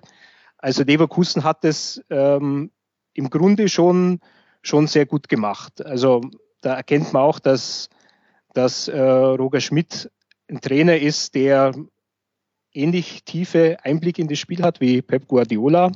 Hat es ja auch mit diesem Freundschaftsspiel von Salzburg im vergangenen Januar gezeigt. Also Leverkusen ist, ist eine Mannschaft, die, die eigentlich gespielt hat, gezeigt hat, wie man gegen Bayern spielen muss. Ähm, gut gegangen ist es nicht. Mir fällt in dem Zusammenhang auch ein Spiel ein von Wolfsburg, weil wir da gerade waren. Die haben voriges Jahr in ihrem Heimspiel gegen Bayern auch 70 Minuten lang gezeigt, wie man Bayern bearbeiten muss. Und Dieter Hecking war eigentlich mit diesen 70 Minuten hoch zufrieden. Da stand es 1-1. Das Problem war, dass es halt noch 20 Minuten gab und dann stand es 1-6 und äh, der Spielverlauf war wirklich etwas auf den äh, etwas auf den Kopf gestellt nach dem Eindruck der ersten 70 Minuten. Aber Leverkusen, ja, gute Mannschaft. Was auffällig war, war nicht nur das äh, Leverkusener Pressing, also sie haben vor allem Ribéry wirklich oft in diese Situation gebracht, in denen fünf Spieler aus allen Richtungen auf ihn äh, eingelaufen sind und ihm den Ball dann abgenommen haben. Auffällig war im Spiel des FCB auch die Rollen von Lewandowski und äh, Thomas Müller, beide ähm, als sogenannte äh, wie nennt man das, glaube ich, Kreidespieler nennt man das im niederländischen Fußball, ähm, hm. weil sie so weit auf den Außenlinien stehen, dass sie äh, die Kreide der Außenlinie an den Schuhen haben. Ähm, Christoph, wie hast du die Rolle von den beiden gesehen und ähm, was hat das mit Mario Götze im Zentrum gemacht? Oh, da, da weißt du jetzt mehr als ich zu Lewandowski und Müller. Ich habe die ehrlich gesagt, also ich habe das Ganze so ein bisschen aus ähm, ähm, aus einer aus einer zurückgehaltenen Position, auch auf der Couch liegend, äh, beobachtet und hatte mich eigentlich auf ein Topspiel ähm, gefreut. Finde auch, dass es Leverkusen sehr, sehr gut gemacht hat. Äh, die Rollen von Lewandowski und Müller. Mh, mm, also für mich war, für mich war, für mich war was anderes entscheidend. Ähm, mhm. Ich finde, dass, dass, ähm, dass Pep Guardiola durch den Wechsel äh, Rode für Götze eigentlich schon was bewirkt hat. Und ähm, ich glaube auch, dass er da so ein bisschen von seiner Sturheit ähm, weggegangen ist, weil er hat ja wirklich mit diesen fünf Offensiven, mit den fünf rein Offensiven, muss man ja sagen, angefangen mit Lewandowski, Müller, Ribéry, Robben und mit Götze und nur einen vor der Abwehr mit Xabi Alonso. Und ähm, das hat Leverkusen da in der ersten Halbzeit schon gut gemacht, hatten ja auch am Anfang die gute Chance äh, für Bellarabi, haben sich immer wieder da im Zentrum den Ball erobert und äh, haben dann eben das ausgenutzt, dass die Bayern weit nach vorne äh, geschoben haben. Und durch diese Hereinnahme von Rode haben sie, finde ich, mehr Stabilität im Zentrum bekommen. Und ich finde auch, dass kein Zufall war, dass Rode ja am, am, am Tor beteiligt war, indem er die Ecke rausgeholt hat. Also der hat, finde ich, ein gutes Spiel gemacht und ähm, ja, möglicherweise war das ja auch so ein, so ein bisschen Aspekt, ein bisschen nach vorne geblickt von Guardiola, weil ähm, also die Bundesliga ist ja für die Bayern nicht mehr als ein Trainingslager für die Champions League Endphase, also für Viertelfinale, eher Halbfinale, Finale. Und da können sie jetzt schon ein bisschen tüfteln, auch wie man vielleicht äh, Real Madrid schlagen kann. Und ich glaube, wenn man da äh, im Zentrum vielleicht einen Spieler mehr reinpackt äh, neben Xabi Alonso, dann hat man da hat man da bessere Chancen gegen Real Madrid. Und ansonsten, mein Gott, habe mich darauf gefreut, dass Leverkusen ähm, die Bayern vielleicht ein bisschen ärgern kann. Das haben sie geschafft. Klar, die Chance von Bellarabi da am Anfang, wenn er macht, läuft vielleicht anders. Ähm, ja, und in der zweiten Halbzeit war es halt unglaublich souverän von den Bayern, wie sie es runtergespielt haben und wie sie sich da auch einfach nicht mehr ärgern haben lassen. Und das ist einfach die Qualität. Und das war dann am Ende ein verdienter Sieg. Mhm. War für dich Sebastian Rode auch der Matchwinner, Günther? Ja, würde ich sagen, in dem Spiel. Äh, Sebastian Rode macht sich überhaupt ganz gut. Ähm, fällt auch dadurch positiv auf, dass er in München regelmäßig zum Eishockey geht. Sein einziges Problem dort ist, er wird ähm, selten dort begrüßt, weil er halt doch noch nicht so bekannt ist. Also die zweimal, wo Bastian Schweinsteiger war, war großes Hallo. Ähm, Rode muss noch ein bisschen an Profil gewinnen, damit er da auch mal dann äh, zu Ehren kommt, wobei man sagen muss, der Stadionsprecher des EHC München ist zugleich der 1860 Stadionsprecher, sodass der sich vielleicht ein bisschen schwer tut, äh, Bayern-Spieler vorzustellen. Rode hatte letztes Jahr, ähm, und da sind wir jetzt wieder bei meinem Communio-Leid, da hatte ich ihn nämlich bei Frankfurt, keine so gute Saison wie, wie äh, die vorletzte. Und ähm, nachdem er wieder eine Knieverletzung hatte, hatten sicher viele Leute Bedenken, ob das bei ihm was wird mit Bayern. Ähm, zumal wenn man ja die, sieht, wie die äh, auf seiner besten Position besetzt sind und wie sie daher dann mit Alonso dann noch nachgerüstet haben. Ähm, ich glaube, Philipp Köster hat einmal den schönen Tweet abgesetzt nach der Verpflichtung von, von ähm, Xabi Alonso, dass ähm, der kleine Gaudinho und äh, Heuberg und äh, Rode beim FC Bayern jetzt eine äh, Ausbildung auf der Geschäftsstelle äh, beginnen werden. Und ähm, aber tatsächlich hat dann der, der Rode eben die Situation für sich genutzt, mehr als die, die beiden anderen äh, von denen man jetzt ähm, weniger hört, wenn man jetzt mal von, von Heubergs leichter, ähm, leichtem Aufbegehren absieht und sein, sein Wechselabsichten. Aber Rode hat, hat sich da sehr, sehr gut verhalten, hat sich gut integriert und ähm, ist sicher momentan, wenn es darum geht, ähm, auch mal so diese alte Tugend Aggressivität reinzubringen, die erste Wechseloption, die Guardiola ziehen wird. Mhm. Da ist meine These, Christoph, äh, stimm mir zu oder widersprich mir. Äh, Sebastian Rode hat äh, jetzt, wenn wir es mal vergleichen mit den von Günther angesprochenen Gaudino und Heuberg, einfach den Vorteil, dass es einen Spielertyp wie ihn im Kader nicht nochmal gibt. Mm, momentan oder insgesamt? Momentan. Momentan würde ich, da, würde ich dir zustimmen, ja, auf jeden Fall. Ähm, ja, und ich glaube auch, dass es ein Spielertyp ist, der, der äh, Guardiola auch taugt, ja, weil es ist ja auch kein, kein reiner Abräumer, aber er bringt ein bisschen mehr Physis da rein in die ganze Geschichte. Man hat beim, beim, vor dem 1-0 gesehen, dass er technisch stark ist. Also er kann auch noch vorne was. Das hat er auch in der Vorbereitung gezeigt. Da hat er wirklich gute Aktionen gehabt, auch mal ähm, gute Bälle in den 16er gespielt. Also hat er auch Ideen. Ähm, ja, und er ist halt, ich meine, verglichen mit Gaudino und äh, Heuberg hat er halt einfach erstens mehr Erfahrung und ist halt einfach auch physisch stärker und äh, hat sich halt auch schon länger bewiesen in der Bundesliga. Mhm. Und wenn du ähm, schon so nachfragst, äh, insgesamt, mit welchem Spieler würdest du ihn ansonsten im Kader vergleichen? Javi Martinez oder in wen ja, denkst du da? Also ähm, Javi Martinez ist sicherlich auch einer, der, der äh, erstens technisch stark ist und eben diese körperliche Präsenz hätte. Und den würde ich ähm, zum Beispiel jetzt auch auf der auf der Doppelsechs äh, ähm, würde ich ihn würde ich ihn ähnlich ähnlich stark oder stärker sehen als Rode und äh, auch von vom Spielertyp her ähnlich. Äh, und ansonsten ja gut, Lahm und äh, Thiago Alcantara sind sicherlich andere Spielertypen, ja. Mhm. Aber jetzt von den, also von den, von denen, die jetzt da sind, auf jeden Fall, da hast du halt, ähm, äh, hast du halt so einen wie Rode eigentlich momentan nicht nochmal. Ja. Mhm. In jedem ja, Schweinsteiger, Fall. Schweinsteiger, ist, Schweinsteiger dürfen wir nicht vergessen, aber der ist halt auch noch nicht jetzt äh, nicht bei 100 Prozent. Das ist auch einer, der der Ballsicherheit hat und äh, und auch die körperliche Präsenz im Zentrum. Mhm. In jedem Fall diskutieren wir jetzt schon äh, ganz lange über, über mögliche Einwechselspieler und äh, taktische Aufstellungen. Unterm Strich bleibt, dass die beiden immer noch nicht verloren haben, immer noch nur drei Gegentore gefangen haben und äh, 36 Punkte nach 14 Spieltagen. Das kann man souverän nennen. Jetzt haben wir über die ersten beiden Teams in der äh, aktuellen Tabelle vom 14. Spieltag schon geredet, nämlich Bayern und Wolfsburg. Jetzt müssen wir unbedingt auch über den dritten reden. Günther, wer ist Tabellendritter in der Fußball-Bundesliga? Das scheint, wenn ich die Tabelle, die vor mir liegt, richtig lese, aber das ist die aus der Augsburger Allgemein, also die haben vielleicht die geschönte, scheint der FC Augsburg zu sein. Ja, äh, fantastisch. Ähm, Qualitätsjournalismus wirkt auch im Print, denn das stimmt. Es ist richtig. Der FCA ist auf Platz drei. Jetzt 2 zu 1 gewonnen in Köln. Ähm, welche Schlüsse ziehst du aus dem Spiel, Günther? Dass der FCA wirklich einen Lauf hat, äh, wo momentan sehr vieles gelingt. Also wenn man sieht, das Spiel gegen Hamburg mit einer eigenen, eigentlich missratenen ersten Halbzeit und du kriegst dann dein Rückstandstor auch noch in der Nachspielzeit der ersten Halbzeit.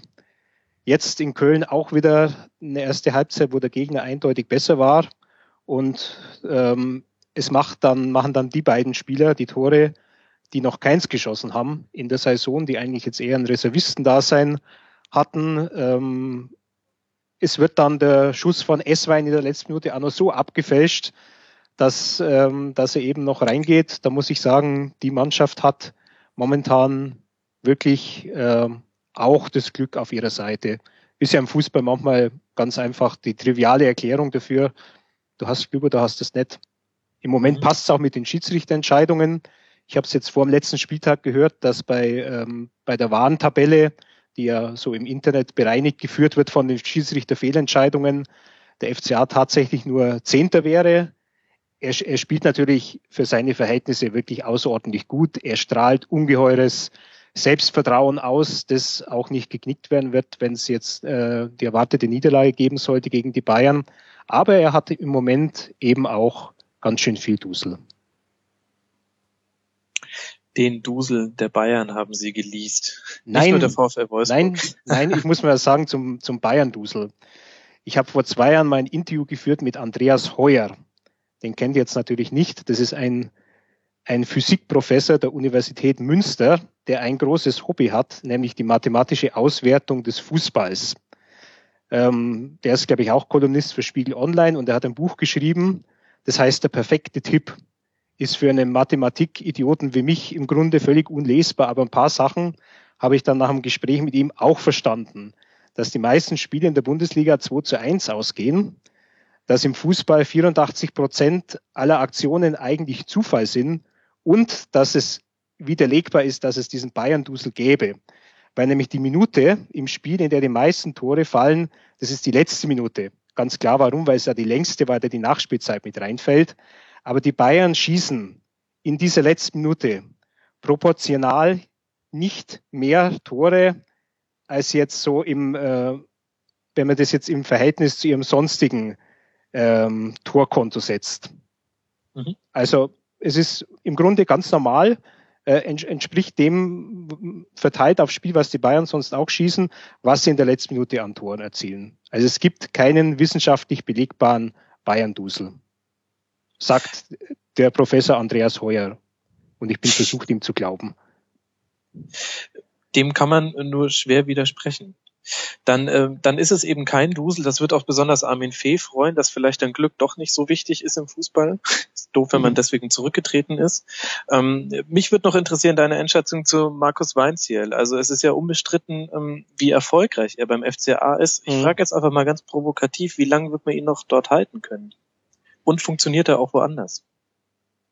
Ja, gut, er hatte ja bisher nur Regensburg als Station, da hat er funktioniert, ist ja damals mit mit ähnlich, ähnlichen Voraussetzungen wie in Augsburg, kleiner Etat, nicht sehr hoch eingeschätzt, äh, weit nach vorne gekommen und hat den Aufstieg in die zweite Liga geschafft, den er dann nicht mehr wahrgenommen hat als Trainer. Natürlich, der Erfolg spricht für ihn. Er ist sicher auch gewachsen als Trainer, weil er stand ja wirklich ähm, nach dieser ersten Hinserie, da stand er auf der Kippe. Und wenn damals ähm, kommt Stefan Reuter als neuer Manager und es hätte ja niemand dem Reuter verdenken können, wenn er sagt, ein Trainer, der nur neun Punkte holt aus 17 Spielen, also mit dem arbeite ich nicht weiter. Und als Reuter damals bei 60 Jahre vorher äh, Manager geworden ist, da hat er auch am zweiten Tag gleich mal den Trainer äh, gewechselt und den Schoko Schachner damals nach München geholt. Und es haben viele wahrscheinlich erwartet, dass der Reuter dann jetzt irgendeinen prominenten Mann herzieht mit seinen Kontakten und diesen glücklosen Nobody Weinziel ersetzt.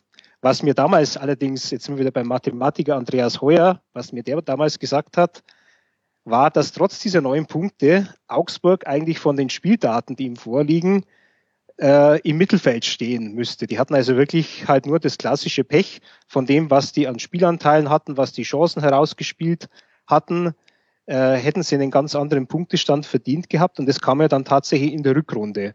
Äh, Weinziel äh, hat dann begonnen, durchzugreifen in der Mannschaft, disziplinarisch. Ja, da ist ein äh, Mo Amsif, damals der Torhüter, ist mal ein paar Minuten zu spät zum Laktattest gekommen. Dann war der erste Mal eine Woche draußen. Und äh, er hat dann sicher am Profil gewonnen, der Markus Weinziel.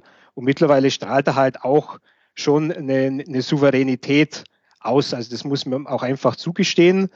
Auch wenn viele Kollegen hm, bei Interviews mit ihm dann eher verzweifeln, weil er sich halt da dann doch hinter seinen Fußballerfloskeln versteckt. Gut, da ist er bei weitem auch nicht der Einzige in der Liga, würde ich mal in den Raum stellen. Da liegt er im guten Mittelfeld. ja, das kann man wohl sagen. Äh, und wir haben, äh, Christoph, äh, den ersten FC Köln, von dem man früher mal dachte, ähm, sie wären extrem heimstark und jetzt guckt man, oh Wunder, zu Hause geht mal gar nichts. Ähm, wird das das Zünglein an der Waage im, im Kampf gegen den Abstieg für den FC?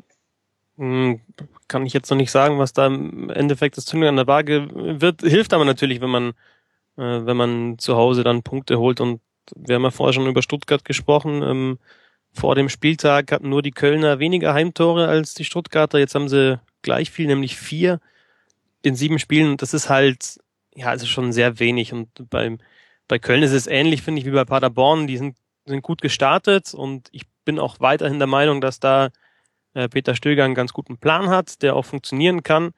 Ähm, und dann kommt halt jetzt in dem Fall, wenn es mal nicht so läuft, halt Pech dazu, beziehungsweise dieser Fehler von Wimmer da kurz vor Schluss, sonst hätten sie gepunktet ähm, in der 90, 90. Minute, dass er da über den Ball senzt oder ihn nicht richtig trifft, nach dem eigentlich, also Verzweiflungsball von Altintop. Ähm, das passiert ja wahrscheinlich dann nur, äh, wenn du, wenn es halt nicht läuft und äh, wenn es läuft, wie bei Augsburg, dann fällt er dir halt vor die Füße und dann wird er dann auch nochmal abgefälscht, äh, wie der Schuss von Esswein.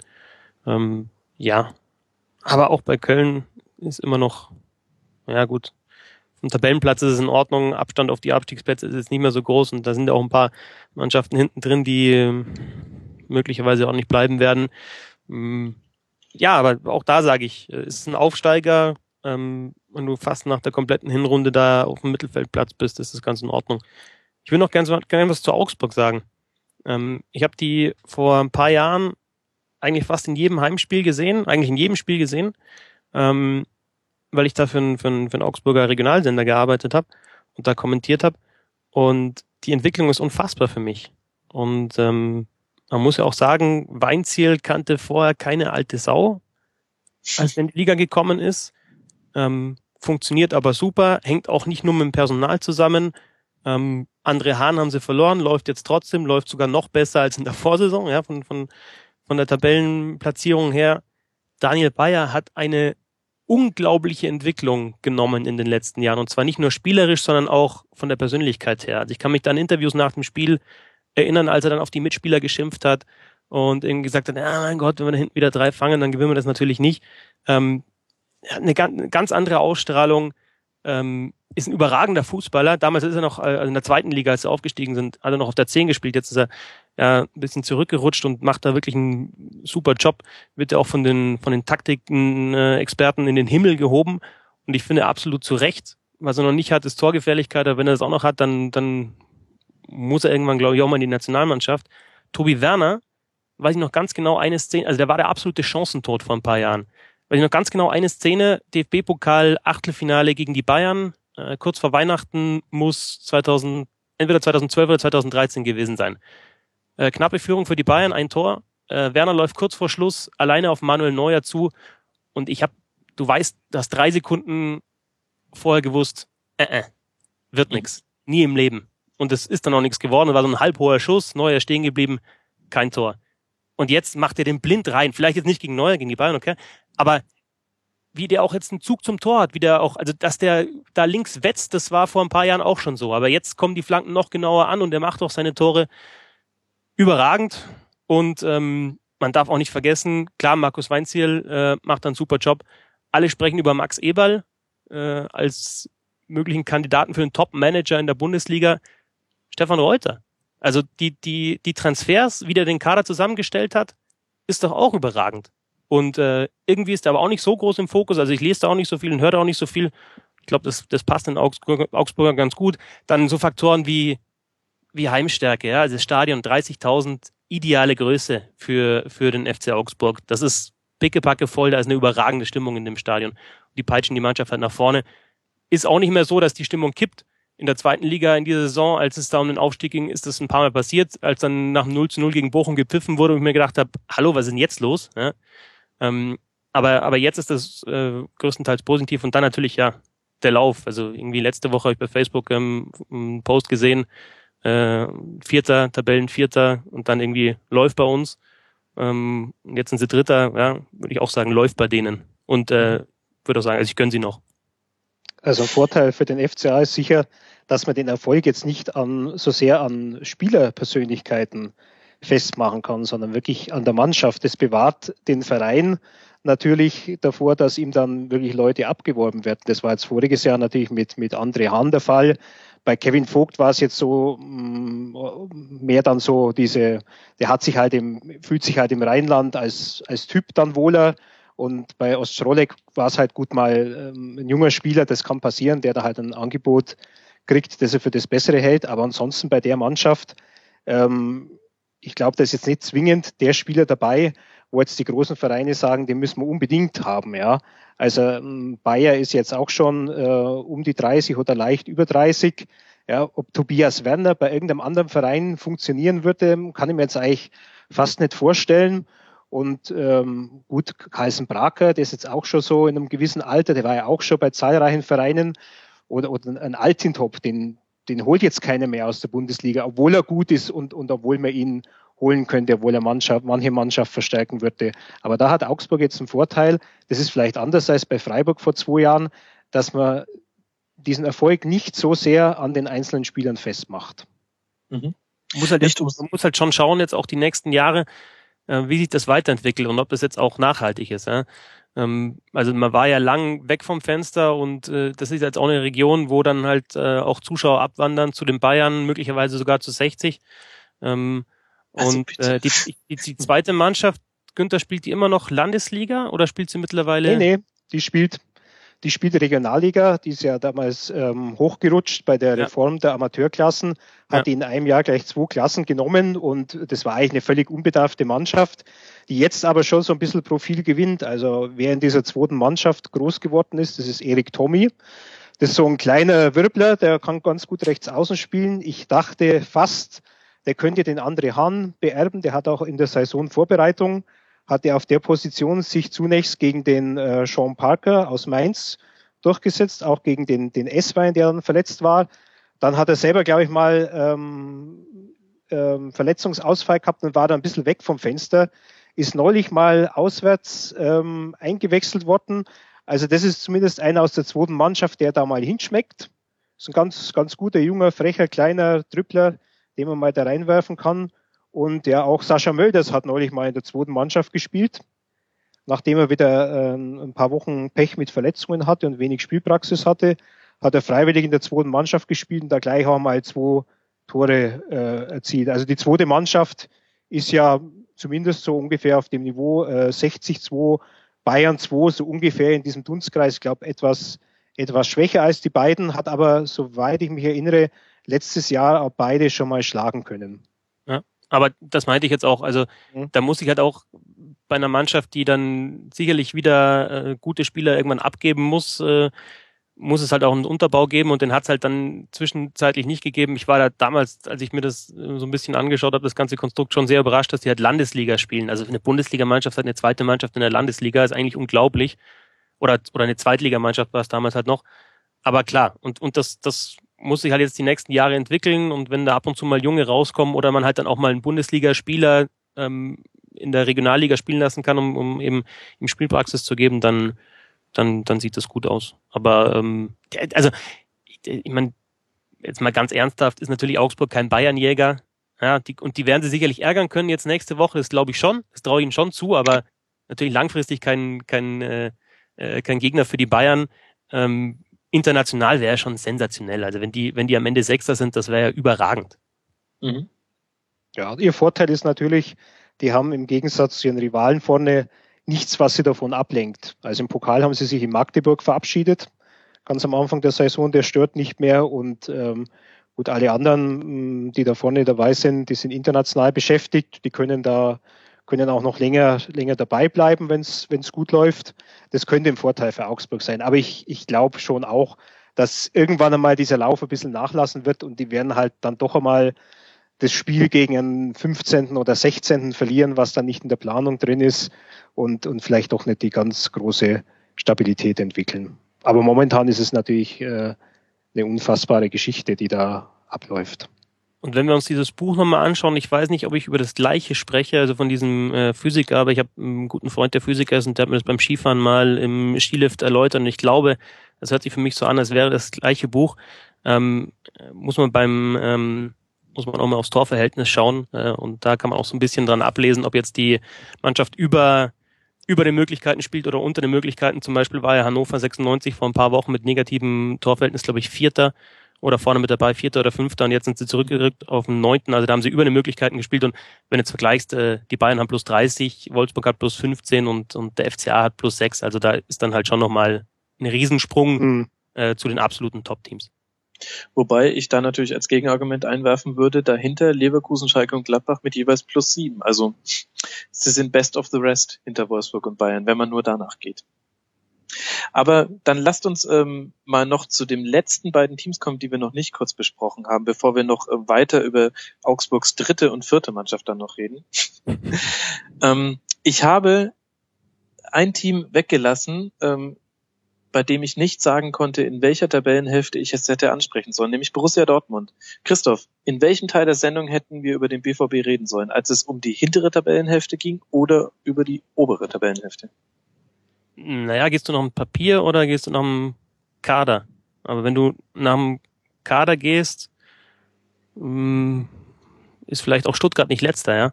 Also Dortmund ist halt jetzt 14. Es ist halt einfach die Tatsache, ja. Die waren äh, vor dem Spieltag waren sie halt letzter. Ähm, und weiß nicht, wie strukturierst du die Sendung? Es geht schon um die, um die, um das Papier, oder? Um die Tabelle selber. Also ist die Antwort eigentlich relativ klar, ist die untere Tabellenhälfte. Aber es ist natürlich ein Club, der ähm, erstens vom Namen her, von den letzten Jahren und auch von den, äh, von den Auftritten eigentlich in die obere Tabellenhälfte gehört, von den Ergebnissen halt nicht und vom Punktestand. Und ähm, der, der, der 1-0-Sieg jetzt gegen Hoffenheim, der war jetzt auch nicht hundertprozentig souverän. Mhm. Aber es war halt zumindest mal wieder ein Dreier. Es war, glaube ich, genau den, der Sieg, den, den Borussia Dortmund gebraucht hat. Ähm, die haben in den letzten Wochen in vielen Spielen gezeigt, dass sie vom, vom Leistungsstand nach oben gehören. Sie haben die Bayern gefordert, sie haben Borussia Mönchengladbach damals äh, mit einer unglaublichen Serie von, waren es 18, ich glaube 18 Pflichtspielen in Folge ohne Niederlage haben sie geschlagen. Ähm, und äh, haben da eben gezeigt, dass sie, dass sie ähm, solche Mannschaften ärgern können, die Bayern oder dominieren können. Borussia Mönchengladbach, sie haben in der Champions League teilweise große Auftritte gehabt. Ähm, sie sind wir jetzt wieder bei diesem Buch, ähm, also bei mhm. dem, von ihm, ich spreche von dem Wissenschaftlichen. Ich finde das ganz interessant. Ich finde es auch gut, dass Günther das angesprochen hat, weil, ähm, weil es mal ein anderer Blick auf, auf den Fußball ist. Qualität, äh, die Qualität einer Mannschaft zeichnet aus, wie viele Chancen sie sich herausspielt. Nicht die Chancenverwertung, sondern wie viele Chancen sie sich herausspielt. Ja, genau, weil die, die Chancenverwert, äh, die Chancenverwertung ist bei allen ungefähr gleich. gleich. Mhm. Genau. Und äh, Borussia Dortmund ist, widerspricht dem natürlich, weil Borussia Dortmund hat eine, eine schlechte Chancenverwertung in dieser Saison, aber sie spielen sich, wenn mich nicht alles täuscht, nach den Bayern die meisten Chancen heraus. Und deswegen muss man sich, glaube ich, um Borussia Dortmund nicht so viele Sorgen machen. Es ist für mich nicht hundertprozentig erklärbar, ähm, warum sie so weit hinten reingerutscht haben, äh, sind und warum es dann halt auch so Spiele wie gegen Frankfurt wieder zwischendrin gegeben hat, nachdem man eigentlich gemeint hat, Borussia Mönchengladbach war ein Befreiungsschlag, dann hast du wieder so einen Auftritt äh, wie gegen Frankfurt. Der Kopf spielt auf jeden Fall eine Rolle, denke ich, wenn du da hinten drin hängst und ähm, völlig hinter, hinter deinen Erwartungen zurückhängst. Klar machst du dir, dir da Gedanken, auch als Profifußballer oder wahrscheinlich vor allem als Profifußballer, wenn du unter Druck stehst.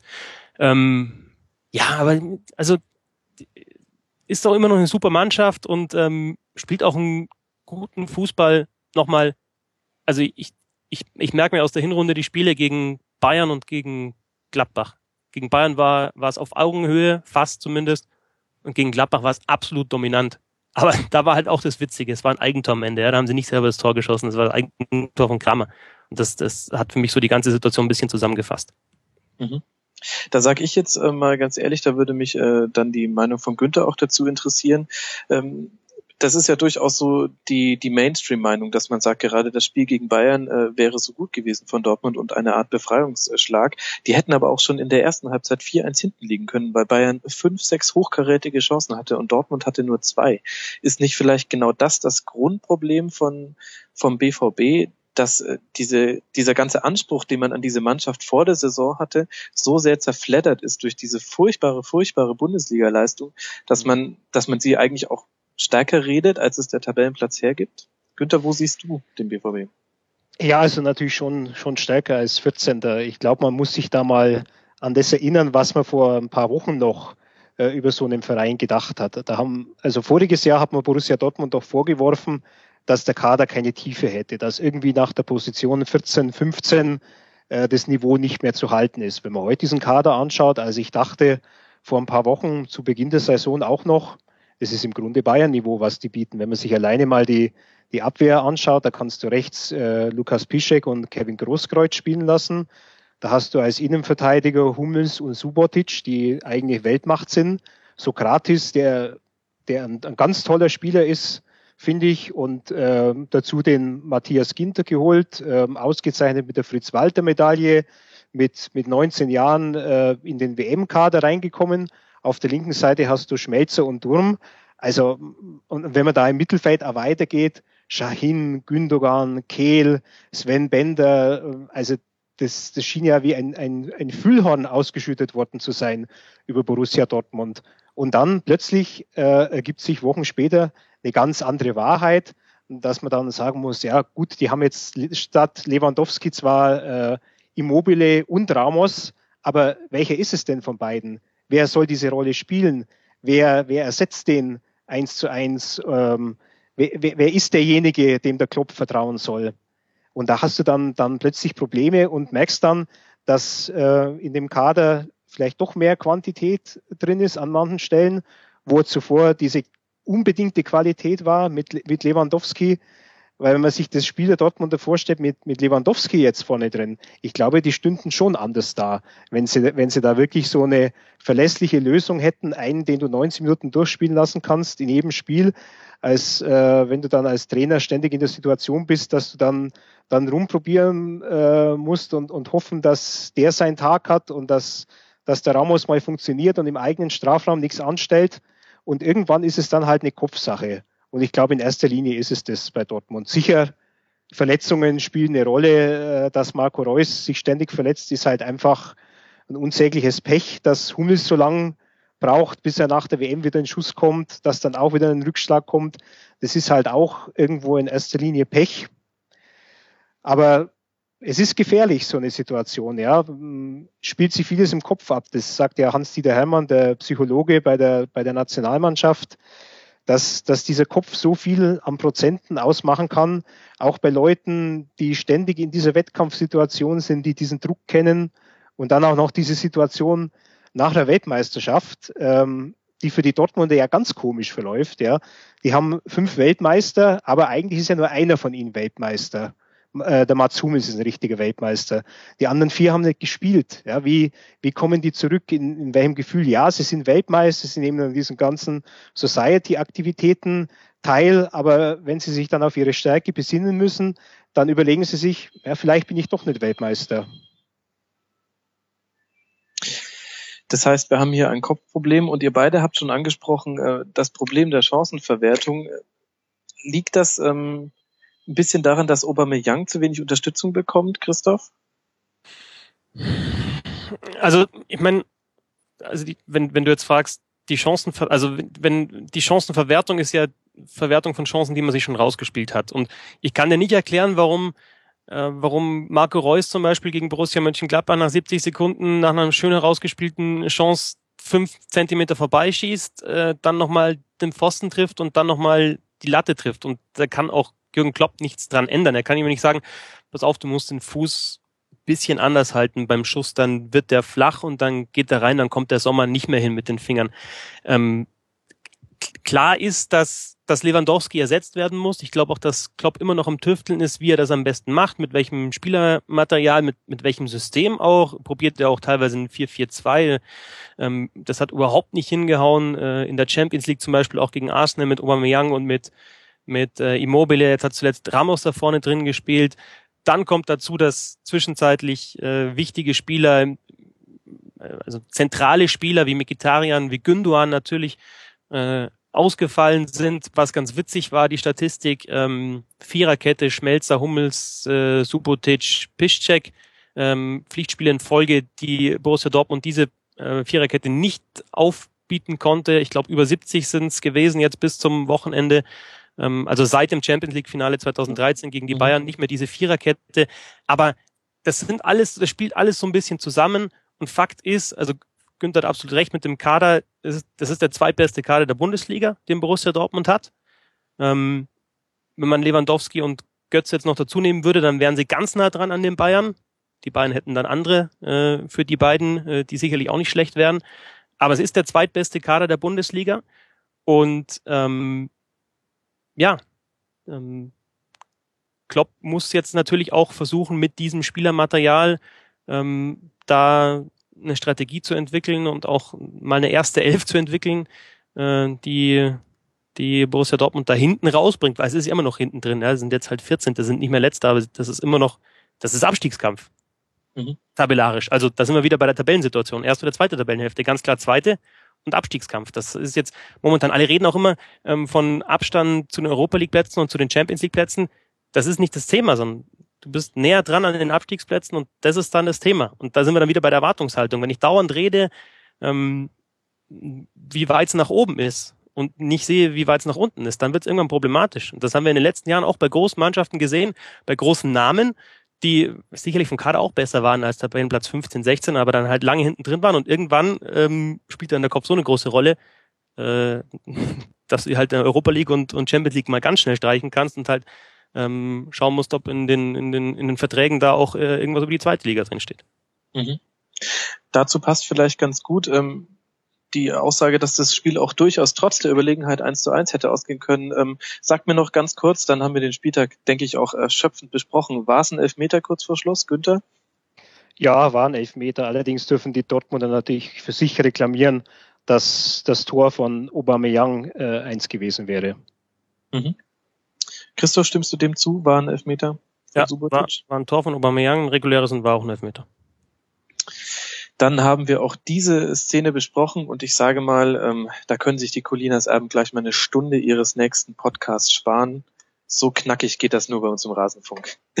Ihr beiden, äh, ich danke euch sehr, äh, dass ihr so ausführlich mit mir über alle Teams äh, dieser wunderbaren Liga gesprochen habt. Äh, vielen Dank, Günther Klein vom Münchner Merkur. Schön, dass du mit dabei warst. Wir haben zwar nicht über Gladbach gesprochen, wenn ich mich recht entsinne, was vielleicht den Kollegen Peter Arendt stören wird, aber ich glaube, 17 Vereine waren auch genug und ich bedanke mich für die Einladung. Hat Spaß gemacht.